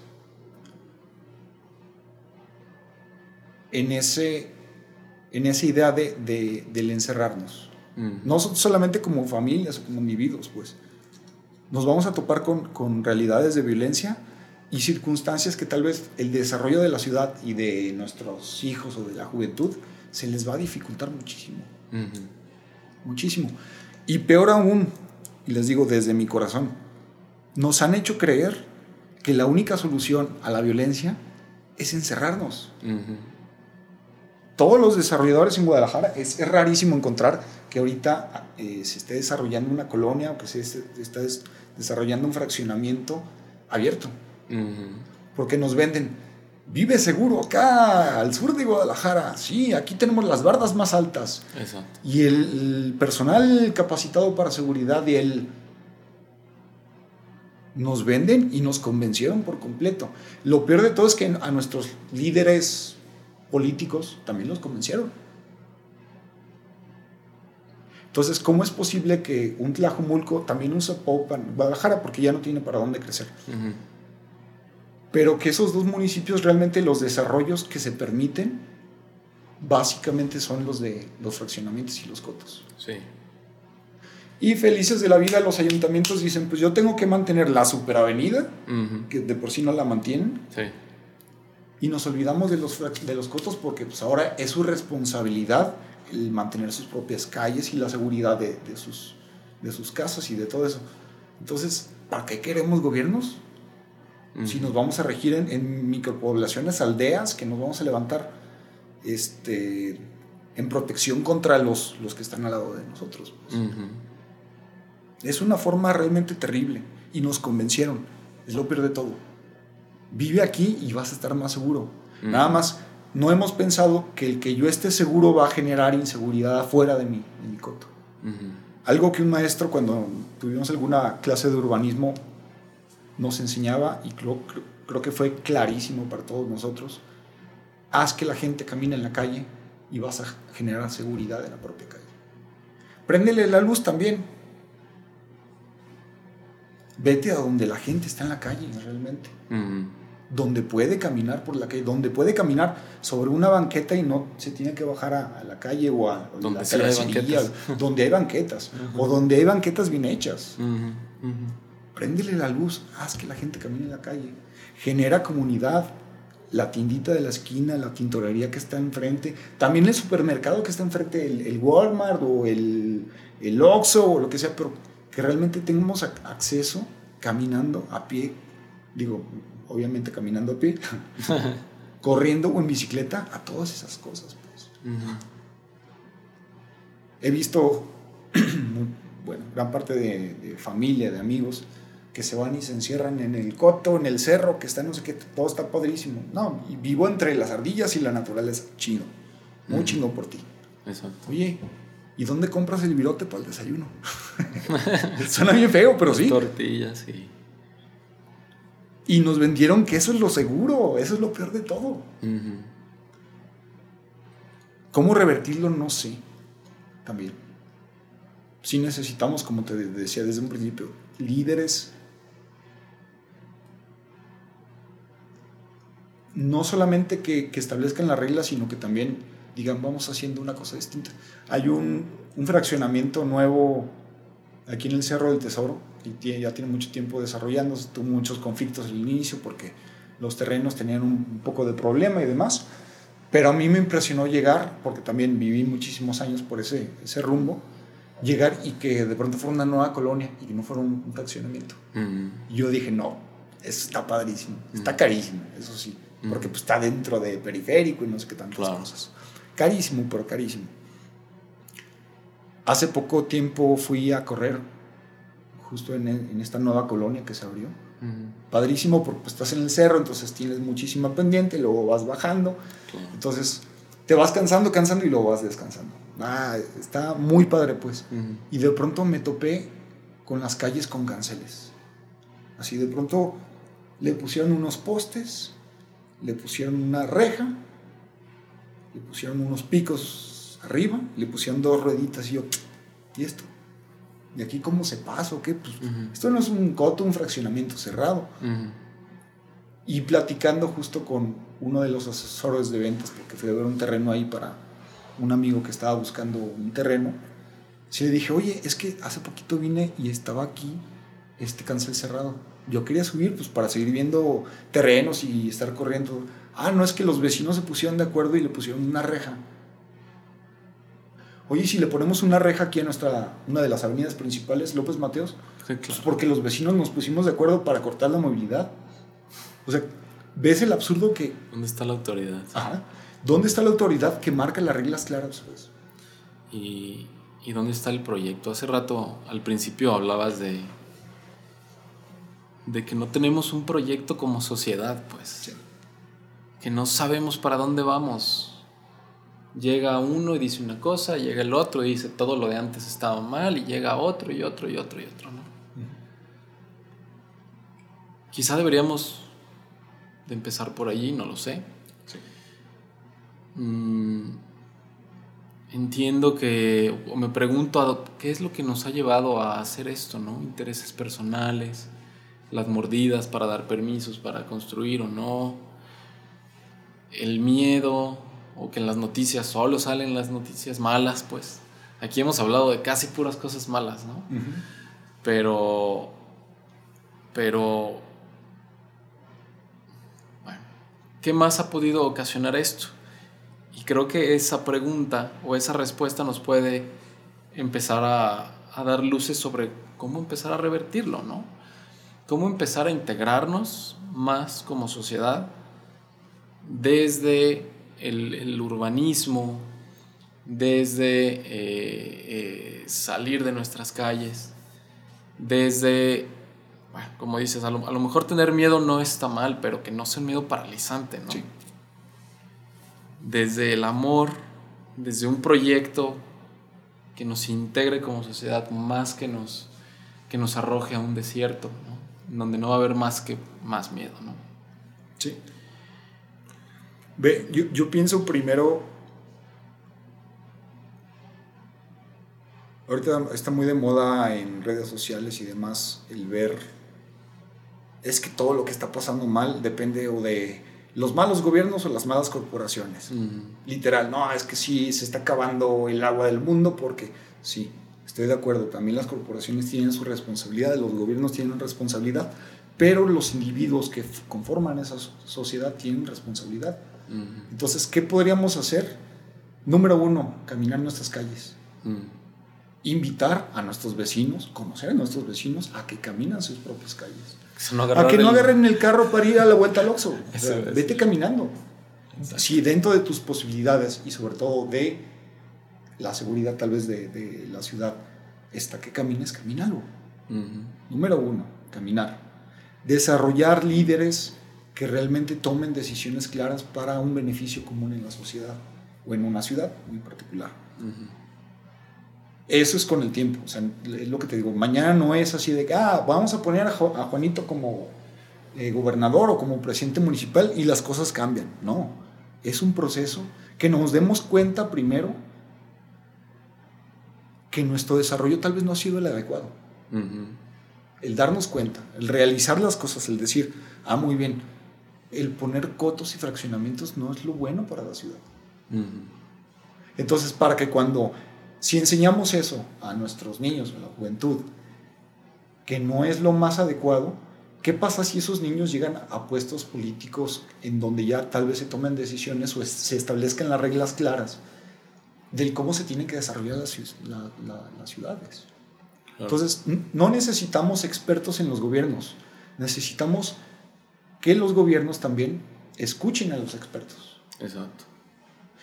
Y a los verdaderos expertos, me gusta platicar mucho una, algo que leí hace un tiempo y algo que también maestros de arquitectura y de urbanismo nos platicaban, que algunos arquitectos, no me acuerdo exactamente cuáles de ellos, de la primera generación de arquitectos de la Universidad de aquí de Guadalajara, egresaron en los años 50, finales de los 50. Este, entonces eran una bola de, muchachos de 20 años, de 20 y tantos años, que tenían todas las obras civiles de, Guadalajara, todo el urbanismo de Guadalajara, tenían y aparte tenían la expertise de proponer las cosas. Entonces, ¿qué, ¿qué hicieron? Haz de cuenta que somos, son como tú y yo, que somos muy amigos. De pronto un día se sentaron y empezaron a, visualizar una Guadalajara futuro, sin gobiernos, sin la intervención de todo lo que ha pasado detrás de mí está mal. No, dijeron, ¿cómo vamos a proponer una cosa nueva? y desarrollaron por ahí un plano que le llaman el plano loco. Hay, mucho que leer de, eso. Loco porque lo hicieron entre compas, ni siquiera era su chamba. Básicamente llegaron y le entregaron al gobierno, oye, te proponemos que la ciudad se desarrolle de esta forma. Mm. Padrísimo, las nuevas avenidas, las nuevas formas de urbanismo que habían importado también de otros países, este, desarrollando algo impresionante. ¿Qué hizo el gobierno? como muchos gobiernos lo hacen, al archivo. Y eso es terrible realmente porque tenemos que empezar a escuchar a nuestros expertos. Desgraciadamente también algunos políticos dicen que ahorita los expertos son los que menos importan. Importa la voluntad de, ciertas personas o del pueblo, de muchas cosas. Yo sí estoy convencido, se necesitan. A mí si me ponen a, decidir cosas de salud, me declaro incompetente. No debería de estar tomando decisiones en cuestión de salud porque yo no soy experto en eso. Y varios gobiernos, no me refiero solamente a federales, sino también estatales y municipales, nos han dicho, oye, ¿qué es lo que quieres tú? Hace poquito también, unos cuantos años aquí en Guadalajara, en el, municipio de Guadalajara, decían, vota por la obra que tú quieras, que más te convenga. ¿Quieres que se reforme el parque, no sé qué, o que se pavimente la calle, no sé cuál? Oye, no, yo como gobierno te estoy eligiendo a ti no para que tú decidas por mí, sino para que le, le hagas caso a los expertos, para que tomes una decisión clara, qué es lo que más nos conviene a todos nosotros. A mí se me hace impresionante, pero una realidad, por ejemplo, eh, dentro de, esta ciudad, vete a una zona fresa y las calles, digamos que están más o menos bien, las banquetas están más o menos bien, están más o menos bien iluminado. Entre más vas bajando el estatus socioeconómico de las colonias o de los fraccionamientos, más va empeorando eso. Porque la colonia en donde viven las familias más pobres tiene que tener el, piso de, bueno, las circulaciones de, tierra o de asfalto todo deshecho. Y mientras que acá en las colonias fresas, ahí sí te pongo el pavimento, el concreto hidráulico armado, el más chingón, más bien hecho, para que te dure. ¿Dónde está la, justicia dentro de esa sociedad? Entonces también si educamos a las generaciones que vienen a que se tomen decisiones realmente coherentes con la necesidad que tiene la sociedad, las cosas van a ir cambiando. Entonces, yo creo que partiendo desde ese lado, sí necesitamos ponerle atención a los expertos. Yo no soy urbanista, me encanta el urbanismo y yo espero en algún momento continuar estudiando toda esa parte. Me encantaría estudiar una, una maestría en urbanismo. Si a mí me preguntan ahorita, oye, ¿cuál es la mejor solución para cierta zona de la ciudad? No la sé, no soy experto, soy incompetente en ese sentido. Pero te aseguro que hay gente que ha nacido, vivido, transitado, corrido en bicicleta, caminando en Guadalajara que nos puede dar soluciones claras. Si lo dejamos a la decisión popular, las cosas, las decisiones populares son los fraccionamientos y los cotos, pues. Claro. Me, me hiciste recordar una, una cosa que alguna vez leí sobre distintos tipos de gobierno, ¿no? Eh, no soy, no soy igual, no, no soy politólogo, no sé, so- solo quiero hacer el comentario, probablemente esté eh, equivocado o no, pero creo que es una idea que vale la pena explorar. Mm, si mal no recuerdo, creo que le llamaban la meritocracia, ¿no? En donde, en donde no todas las personas pueden votar por todos los puestos políticos, ¿no? Y ahorita me hiciste recordar con lo que platicabas de, de yo porque voy a estar tomando decisiones en cuestión de salud, ¿no? Si no soy un experto en salud. sí. Pues claro, ¿por qué no? Si, si mal no recuerdo, proponían algo así como pues que los expertos en salud voten por las cosas que se necesiten votar en salud, ¿no? Que los expertos en tecnología voten por tecnología, que los expertos en urbanismo. Y entonces sí, sí, entiendo que puede haber problemas ahí de... eh, tendría muchos otros problemas de fondo, pues, pero...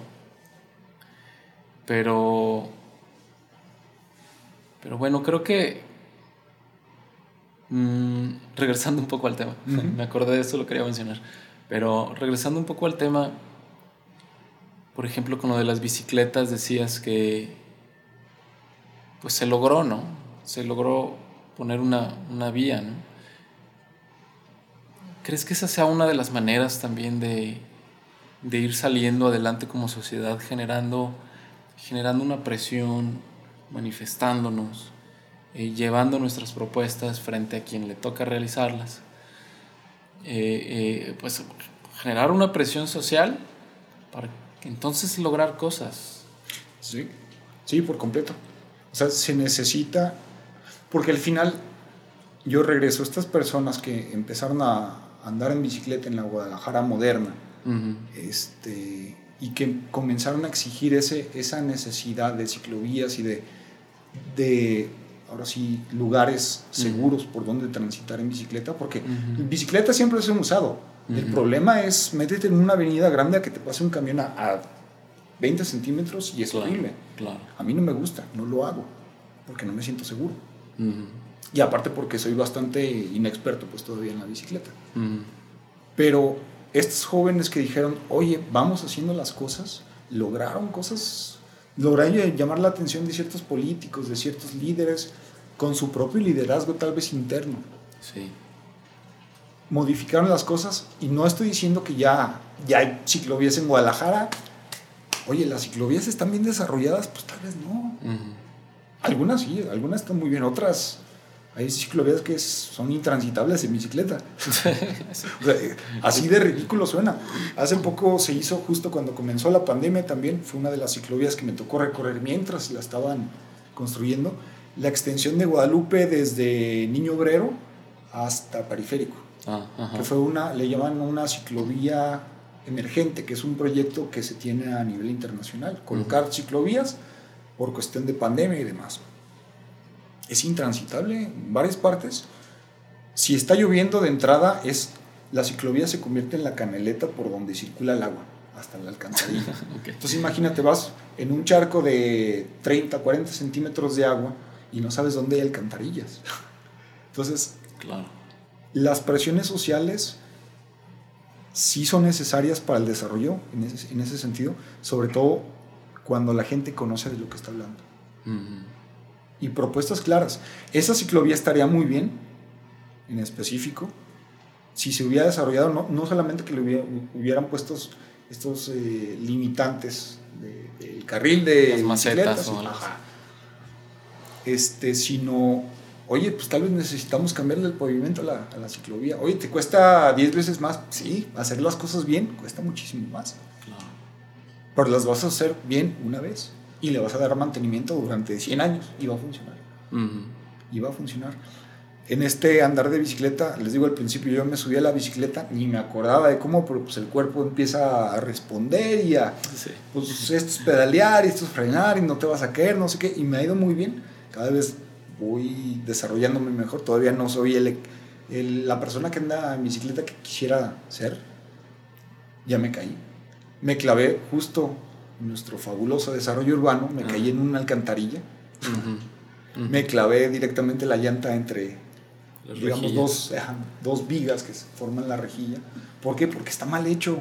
¿Por qué? Porque no solamente los ingenieros que ejecutaron, quienes tuvieron la propuesta de poner una, una rejilla ahí, nunca pensaron que iba a pasar una bicicleta. Ujú. ¿Por qué? Porque nuestras calles están hechas para los carros, no para el peatón, no para la bicicleta, no para el transporte público, no, están hechos por los carros. Y estamos convencidos de que esa es nuestra solución. Ujú. Entonces tenemos que cambiar nuestra visión. ¿Cómo podemos darle solución? Tenemos que cambiar la visión. Sí. Y estos jóvenes que hace 15 años dijeron, vamos a hacer una ciclovía en federalismo porque se necesita, Ujú. lucharon porque se hiciera. Y ahorita estamos plagados de ciclovías, qué bueno. Claro. Nos falta muchísimo, eso sí, muchísimo. Sí, me caí, me, me caí muy fuerte, me, me golpeé muchísimo Sí, esa sí vez. me acuerdo. Este, yo no sé cómo no me rompí el brazo tal cual. Y sí, platicando con amigos que tienen 15 años en bicicleta, me decían, ah, tu primera, ah, qué lindo, cara. Ujú. Sí. Un amigo me decía, todos los ciclistas estamos destinados a terminar en el suelo, pero el problema es por qué estamos destinados a, a terminar en el suelo por cosas externas a nosotros, Ujú. por un mal desarrollo urbano, por la ignorancia también que se tiene de parte de, de todos nosotros como, como eh, conductores también de automóviles, por ejemplo. Ujú, ujú. Nos ponen una ciclovía, pero no nos enseñan cómo, cómo manejar con la, la ciclovía. No nos dijeron nunca. La, la, ¿cómo le llaman? Se me fue el nombre. El, el realmente llevar un proyecto social a la realidad, no solamente poniendo infraestructura, sino enseñándole a la población qué significa que le pongan una raya en el suelo. Exacto. No se ha dado. Exacto.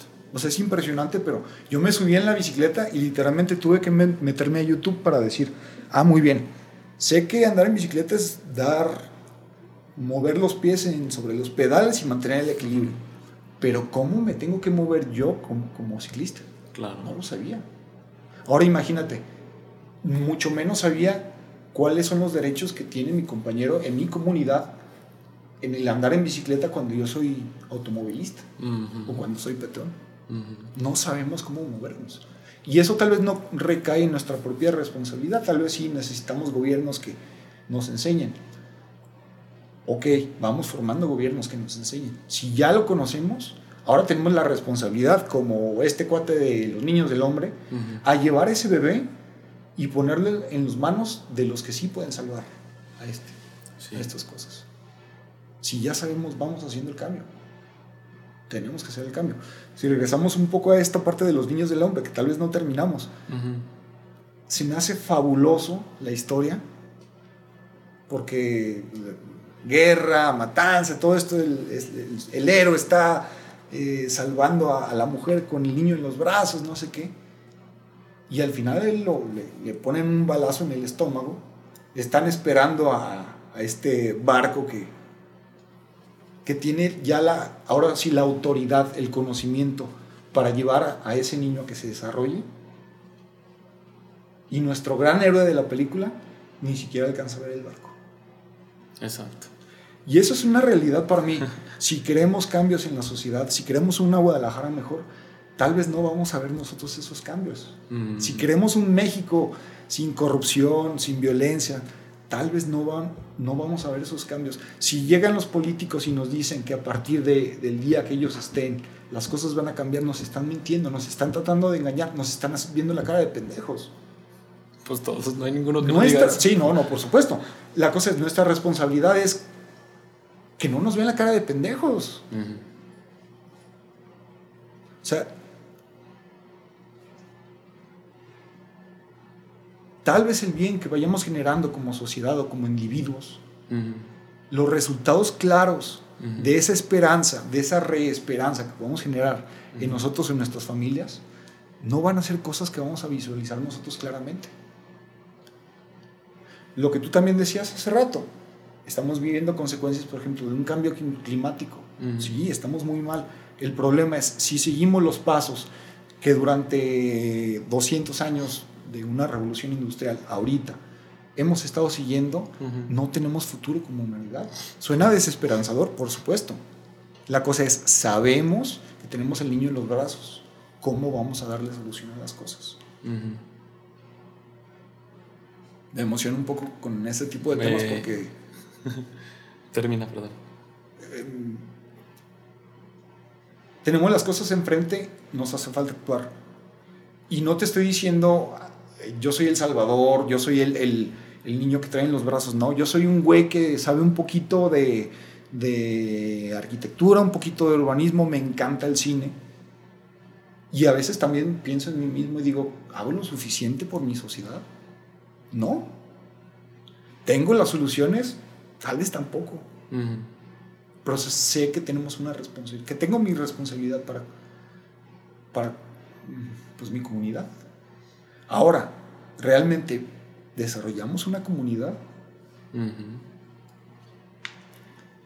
¿Vivimos en comunidad, en común unión, con un mismo fin? Yo creo que estamos muy lejos. Y eso no depende de los gobiernos, depende de las personas. Al final, creo que las ciudades se desarrollan por un grupo de personas que está buscando un mismo objetivo. ¿Cómo se desarrolló? Hace poquito fue a Torreón. Torreón no, era ciudad hasta 1910, una cosa así. En donde Porfirio Díaz les dijo, ¿saben qué? Pues acá hay, cerros de donde sacar mineral.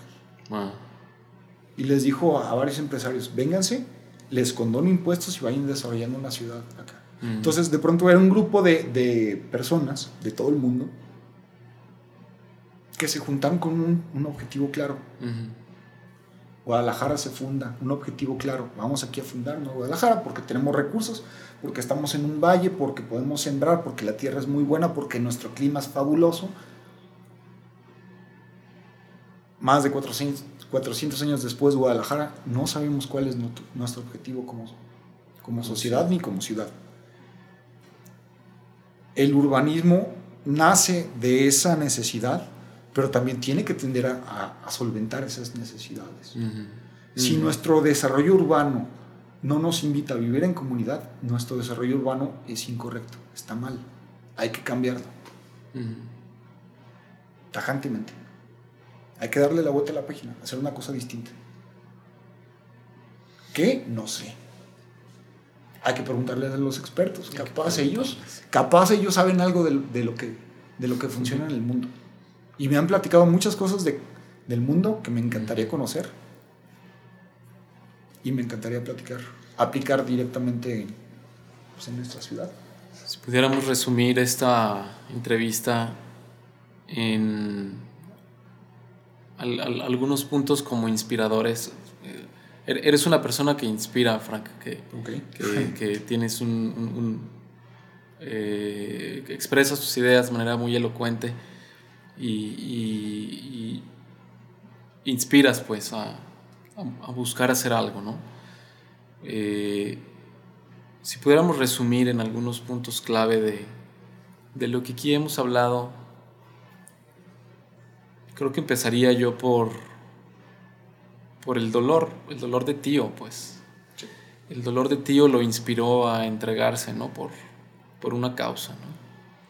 Creo que ahorita todos vivimos mucho, tenemos dolor, pues ojalá que ese dolor nos, nos pudiera inspirar, pues a, a, a, movernos, a salir del desierto, ¿no? A encontrarnos con el otro, a organizarnos, a exigir, a proponer, en lugar de solo ver hacia mí, mi propio circulito, ¿no? Y, y sobre todo, Fito, ese dolor transformado en ese amor porque Tío no solamente tiene un montón de dolor, pero lo transforman en amor para su humanidad, para los que no conocen, no para su familia, no para sus amigos, no para su ex esposa, no para su mejor amigo. En esa travesía del héroe, pierde a todos. Sí. Y aún así da de, da de sí. Se dan el amor por completo. Sí, ser héroes o ser villanos Creo que es una cuestión que se decide en cada momento, ¿no? Que podemos, a veces somos villanos, a veces somos héroes. eh, ojalá pues que poco a poco nos animemos un poco más a, salir pues y, a formar en el amor, que es también con lo que estuvimos hablando, ¿no? No a formar en el miedo a aquellos, aquellas personas que nos escuchan, que se dediquen a, o que estén en alguna labor de educación, ya sea hijos propios o en colegios o en lo que sea, este, a, formar en el amor, pues, y no solo amor propio o amor en lo cortito, sino ah, en una sociedad, en, procurar formar un proyecto a largo plazo como sociedad, como ciudad y como México y como, como humanidad entera, ¿no? Que ese también sería otro, otro, otro punto, pues, de, eh, de inspiración. A mí me gustaría eh, preguntarte, ¿qué es lo que a ti te motiva, Frank? ¿Qué es lo que a ti como persona te motiva y te inspira? ¿Cuál es, cuál es el significado de la vida? Para ti, Frank, ¿por qué estamos aquí? ¿O es simplemente un, un azar, pues? Estamos aquí por casualidad. Son dos preguntas, ¿no? ¿Qué es lo que te motiva? ¿Qué es lo que me motiva? Definitivamente Ah, las cosas han cambiado en mí, cuando menos mis ideas conforme ha pasado el tiempo, pues. O sea, de pronto sí me pongo inspirado así de, ah, es que me motiva mi sociedad y la, la, transformación y no sé qué. Y de pronto volteas y ves una Guadalajara y ves a tus vecinos y ves a tu comunidad destrozada y la, la desesperanza cae. O sea, a mí también me llega esa parte, pues. Dices, es que no. ¿Cuál motivación? ¿Como para qué? Tal cual, ¿para qué? Exacto, exacto.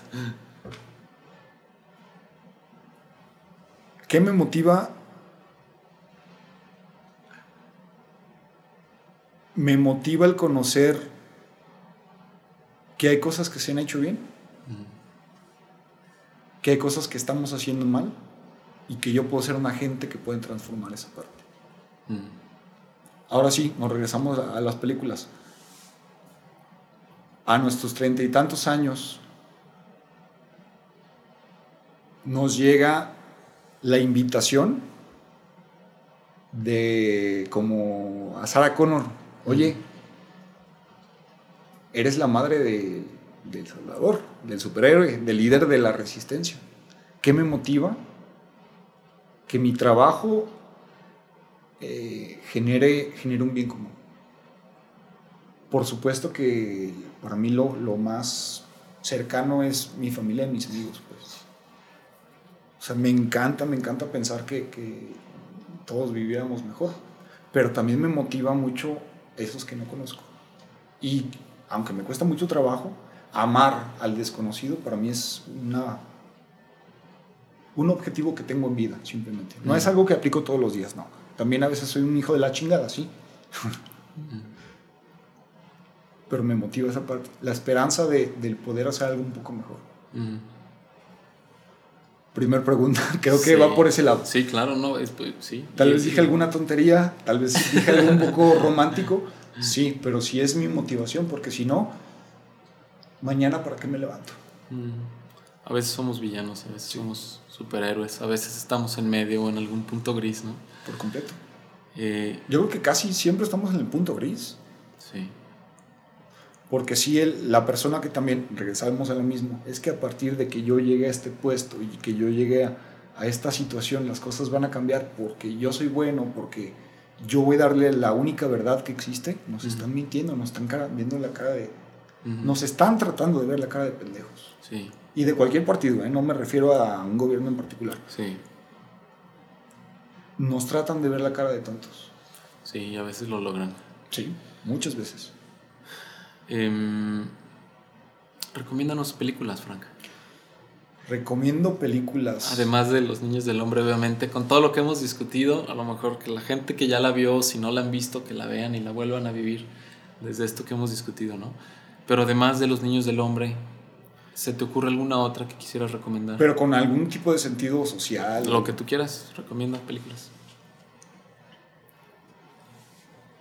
recomendación de película. Me gusta tanto, como ya hemos platicado, desde Transformers, los robots e- explotando en el aire mientras Michael Bay hace una toma Sí. padrísima de cómo refleja en eso el sol y demás. Ajá. Sí, me gusta.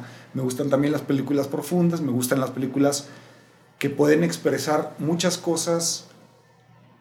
El- el- el- la, la esencia del cine es la imagen en movimiento. Conforme fue evolucionando, se le agregó el audio, tanto la música como, como el diálogo y la trama, aunque ya había tramas sin el diálogo hablado. Si les puedo recomendar una película que hace honor realmente a la historia del cine, Cinema Paradiso. Mm. Cinema Paradiso es una, una película italiana de 1989, si no me equivoco, que ganó mejor Oscar como mejor película extranjera o de idioma extranjero en aquel momento. Mm. Un director que se llama, lo voy a mencionar sin saberlo mencionar bien porque es italiano, Giuseppe Tor- Tornatore, fabuloso, por ahí vi alguna otra película de él, pero esa película, Cinema Paradiso nos da un, un- es una oda de amor hacia el cine, Mm. muy pero muy bonita. Italia, 1940 y tantos, un pueblito, este, un niño está eh, viviendo, llega al cine por primera vez a su pueblo y vive viendo cine junto con su amigo que es el cácaro, el, el cinematógrafo, pues, Ah, sí, el sí. que le, le mueve la manivela para transmitir esa imagen. Y se genera esa comunidad en el cine. Mm. Se convierte en el uso de una propiedad privada como el cine y de un, un espacio público como la plaza en la parte cinematográfica del pueblo. Lo que los une, lo, lo que los conjunta y lo que los, los invita a vivir en comunidad. Aparte de toda esta parte romántica del cine, es una cosa, una película realmente fabulosa. Para mí es top 10, definitivo. Ujú. Esa se la recomiendo muchísimo. Este, también para que vean un poco, habla mucho de la historia del cine en general. Fabulosa la música, es de los mejores soundtracks que, que he escuchado en mi vida. Este, imagen y sobre todo lo que te decía, habla mucho sin decir mucho. Los diálogos son padrísimos, pero lo que uno interpreta con la imagen es mucho más fuerte que con los diálogos. Mm. Entonces, número uno, Cinema Paradiso, te puedo recomendar también, o les puedo recomendar. Hasta hace poco no la había visto y entró directito así, se fue a top 10 inmediato. Una película que me dejó muy... con un sentimiento muy particular, porque es cuando sientes la... ¿cómo llamarle? La... la experiencia artística. Yo la vi, veo películas no solamente para disfrutar o perder el tiempo, sino también a veces ya por una cuestión un poco más de disciplina. Decir, ah, voy a apreciar una obra artística. Y es una película que se llama París, Texas, Ah, sí. que por ahí está en, en una de las plataformas de streaming. Curiosamente es una, una película, es un western, dentro del género este western, que se desarrolla directamente en, en Texas, con actores totalmente gringos, con un tema totalmente gringo, y la película no es gringa, es una película alemana. Tanto el director como la producción, como todos los desarrolladores de la, de la trama, son alemanes, nada más que desarrollaron una película en Estados Unidos. Eh, es una película que habla, sobre el amor y sobre el perdón. Yo se la recomiendo muchísimo porque de entrada es la pérdida de la identidad de una persona. Habla de que primera escena sale un cuate a medio desierto de Texas con su gorra roja, este, totalmente quemado con un traje deshecho por los años, una persona pues, sin casa que no recuerda no recuerda realmente ni quién es ni el por qué está. Ujú. Y la película va a ir descubriendo el por qué, qué circunstancias en su vida lo llevaron a perder esa esperanza y olvidarse, pero olvidarse realmente se pierde en él. Mm. Y de pronto lo empieza a acompañar, por ejemplo, su hermano. Y empieza a recordar que tiene un hijo, que tuvo una esposa, que fue una persona buena, que fue una persona mala, que fue una persona totalmente gris. Mm. Y es un- una travesía del héroe, ahora sí, pero consigo mismo. Del pedirse perdón a sí mismo Mm. y del llegar a pedir perdón a quienes hicieron en el pasado. Fabulosa, fabulosa la película. Cinematografía, la parte de la imagen, digamos, la, la parte de los colores, las tomas, los ángulos con los que se toman, muy, pero muy buena. La música es una cosa muy particular. Las actuaciones son Fabuloso. así, pero Sí. fabulosas. París, Texas no la he visto, fíjate. Te la recomiendo La- la mucho. tengo a tener que ver. Sí, sí es, es una película bastante, bueno, tanto Cinema Paradiso como París, Texas, son películas de más de dos horas. Ujú. Y no es porque sea cine de arte, eso del cine de arte para mí no... Todo, el- todo el cine es arte, por Claro. definición en sí. Claro. Pero son películas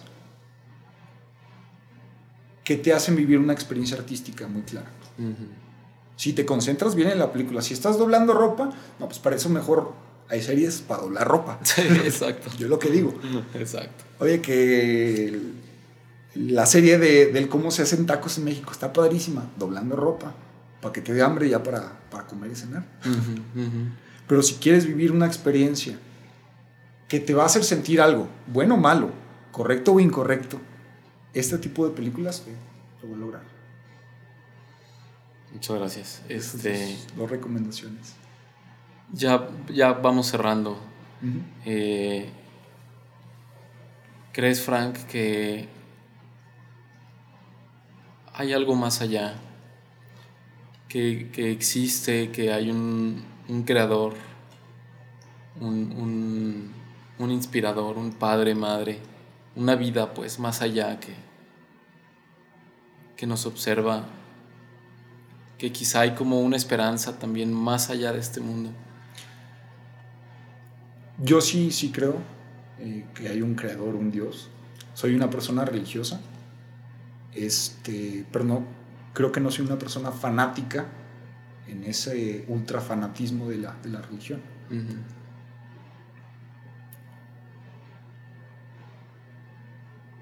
Si hay un Dios, y creo que si hay un Dios, no debería de ser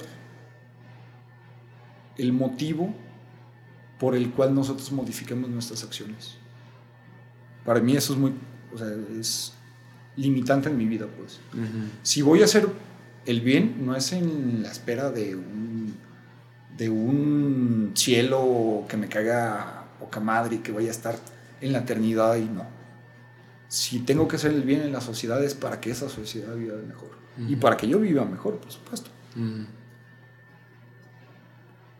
Desgraciadamente, en, esa, en ese profesar el miedo dentro de nuestra sociedad mexicana, occidental, Guadalajara y demás, eh, nos han enseñado también la religión con mucho miedo, con muchísimo miedo. Sí. Entonces, no hagas esto porque... Fuego eterno. Fuego eterno, fueguito eterno, pelos en las manos. No, no, no, aguántame. Literal, o sea, Sí, sí. To- to- todo es malo. Yo- digo, yo iba de catecismo, yo, yo me considero una persona religiosa, Ujú. pero les, soy- les soy sincero, yo iba de- a catecismo cuando era niño, cuando tenía 6, 7 años, Ujú. y era todo es fuego eterno. Claro. O sea, es, haz el bien porque si no te va a ir mal. Si haces el mal te va a cargar la chingada. Sí, exacto. Y realmente, ¿cuántas, cuántas neurosis y cuántas psicosis creamos en nombre de la religión en nuestros propios niños? Claro, creo que por definición una religión debería, debería de invitar a ser más libres Sí. y no más esclavos, ¿no? O con más miedos, sino a vivirnos cada vez más en, en amor, pues que sea una inspiración para ser y dar amor, pues, ¿no? Y tengo amigos que al contrario, por ejemplo, son están en contra de cualquier religión y los entiendo perfectamente. Cuando las religiones han profesado a través del miedo, hay que rechazarlas. Claro. Perdón, pero hay que rechazarlas. Y te lo dice una persona que es eh, católico, cristiano y demás. si nuestra religión profesa el miedo, no deberíamos decirlo. Ahora, yo pienso que mi religión muy particular profesa, en algunos casos, profesa con el amor. Tengo amigos que no son religiosos, que aborrecen cualquier forma de religión y son excelentes personas y están buscando la, la justicia, el amor, el salir del, del desierto de, de ellos mismos y de la sociedad. Qué bueno. No es necesario que, que seamos religiosos para hacer una cosa realmente trascendente, una cosa buena para nuestra sociedad. Para ti, Frank, la... Bueno, ya mencionabas ahorita que el- eh, un poco sobre qué tanto sí es o no es la religión, el, el sentido o el significado de la vida. Que además de que te motivan tus, tus amigos, tu familia, las cosas bien hechas, que encuentras también a lo mejor un poco de inspiración en, en esta parte de, eh, cristiana del amor. Para ti, ¿cuál es como el sentido de la vida? ¿Por qué estamos aquí? ¿Para qué estamos aquí? ¿No? Es algo que no viene de mis palabras, me lo enseñó, varios amigos me han enseñado más bien esa parte. Venimos aquí a ser felices, definitivamente. A ser felices. Y es, es como un juego, es una búsqueda de esa felicidad en mis propias circunstancias. Claro. Te puedo decir, en, dentro de mis 35 años de vida, que sí he sido feliz, que sí ha tenido sentido en mi vida, muchísimo. Pero no para todos. Si hubiera nacido en una circunstancia social, familiar eh, o de amistades distinta, tal vez esa felicidad o ese bien no estaría en mí. Ujú. Entonces, ser felices, pero el ser felices... Estoy tratando de recordar hace un tiempo... Hace un tiempo... Es que hay una frase muy buena de una película, de una película de Chaplin, que bueno, la traducción es Candilejas, hablando de nuevo de cine. Este que se llama Limelight en, en inglés. Muy buena también, ve la película de Chaplin hablada. A Chaplin no lo vean como un mimo que hacía reír, la, la verdad es que tiene muchísima más trascendencia, tanto en la cinematografía como, como como persona. Pues a mí se me hace excepcional este cuate en muchas de las cosas que hizo. Y el tema de esa película trata exactamente de eso, por qué estamos buscando más, o sea, por qué vivir, cuál es el sentido de nuestra vida. Y, y tan radical que trata de que una, una mujer se trata de suicidar y este señor es un viejito que fue un payaso, que es un payaso, pero que le está tratando de dar sentido a la vida de esta, de esta mujer. Ujú. Y le dice algo así, no me acuerdo perfectamente, pero le dice, la vida, la vida es un deseo, hay que, hay, que, hay que vivir la vida en el deseo. Y a mí, para mí resonó muchísimo lo que nos plantea literalmente este autor a través de su película que hace todo, Chaplin con sus películas, todo, me refiero, dirige, escribe, ilumina, Wow. todo, todo, todo, todo. El deseo, y alguna vez por ahí puse en alguna red social esa frase, y un amigo me decía, buen amigo, me decía, uy, ya estás cayendo en el hedonismo. Ujú. Y le dije, no, no, no, el deseo es muy distinto mismo. Ujú. Tenemos que desear la vida, tenemos que desear el mañana levantarnos y estar vivos y hacer algo más. En el amor con nuestra pareja, en el amor con nuestra familia o con nuestra propia sociedad. Sí, el deseo de un punto de vista más amplio. ¿no? Sí. No solamente en el, eh, porque me decía en el hedonismo, y dice, no, el hedonismo va por el, eh, por el, el placer por el placer. Sí, no, no. Es que no caemos Y- en un tío que ya no desea nada porque está en una depresión profunda, ¿no? Y te puedes ir también al, al placer. Claro. Y está, digo, no que el placer sea malo, no, no, no, Ujú. para nada. El placer es, es algo de que, tiene, que es parte del ser humano. Exacto. Pero cuando solamente el fin de, de nosotros es el placer, sí caemos en, en la desesperanza, yo creo, y en la falta realmente de un sentido claro de vida. Claro. ¿Cuál es el sentido de mi vida? Ser feliz.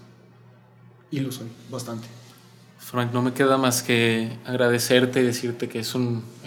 Siento que quedan muchos temas pendientes, ¿no?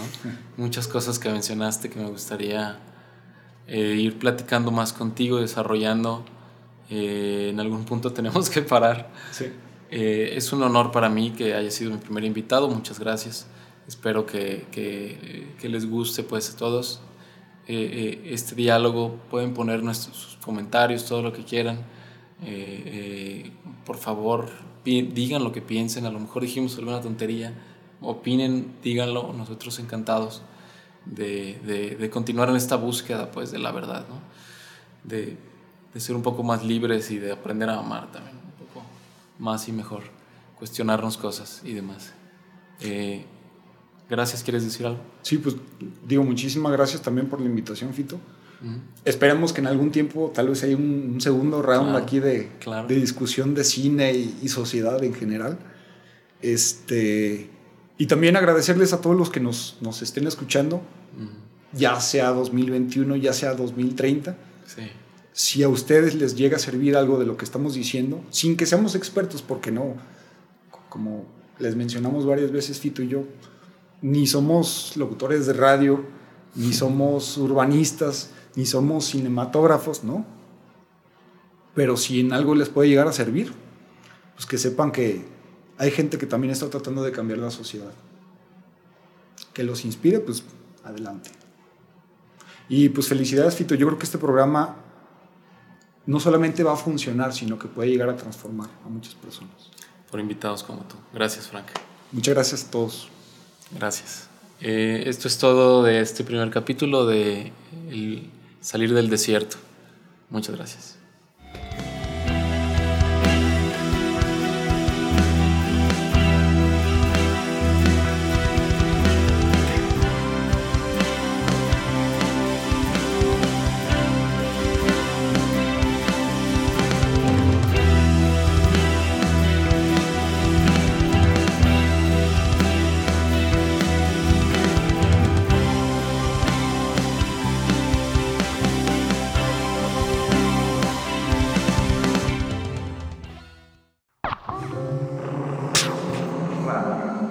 Exquisita Radio.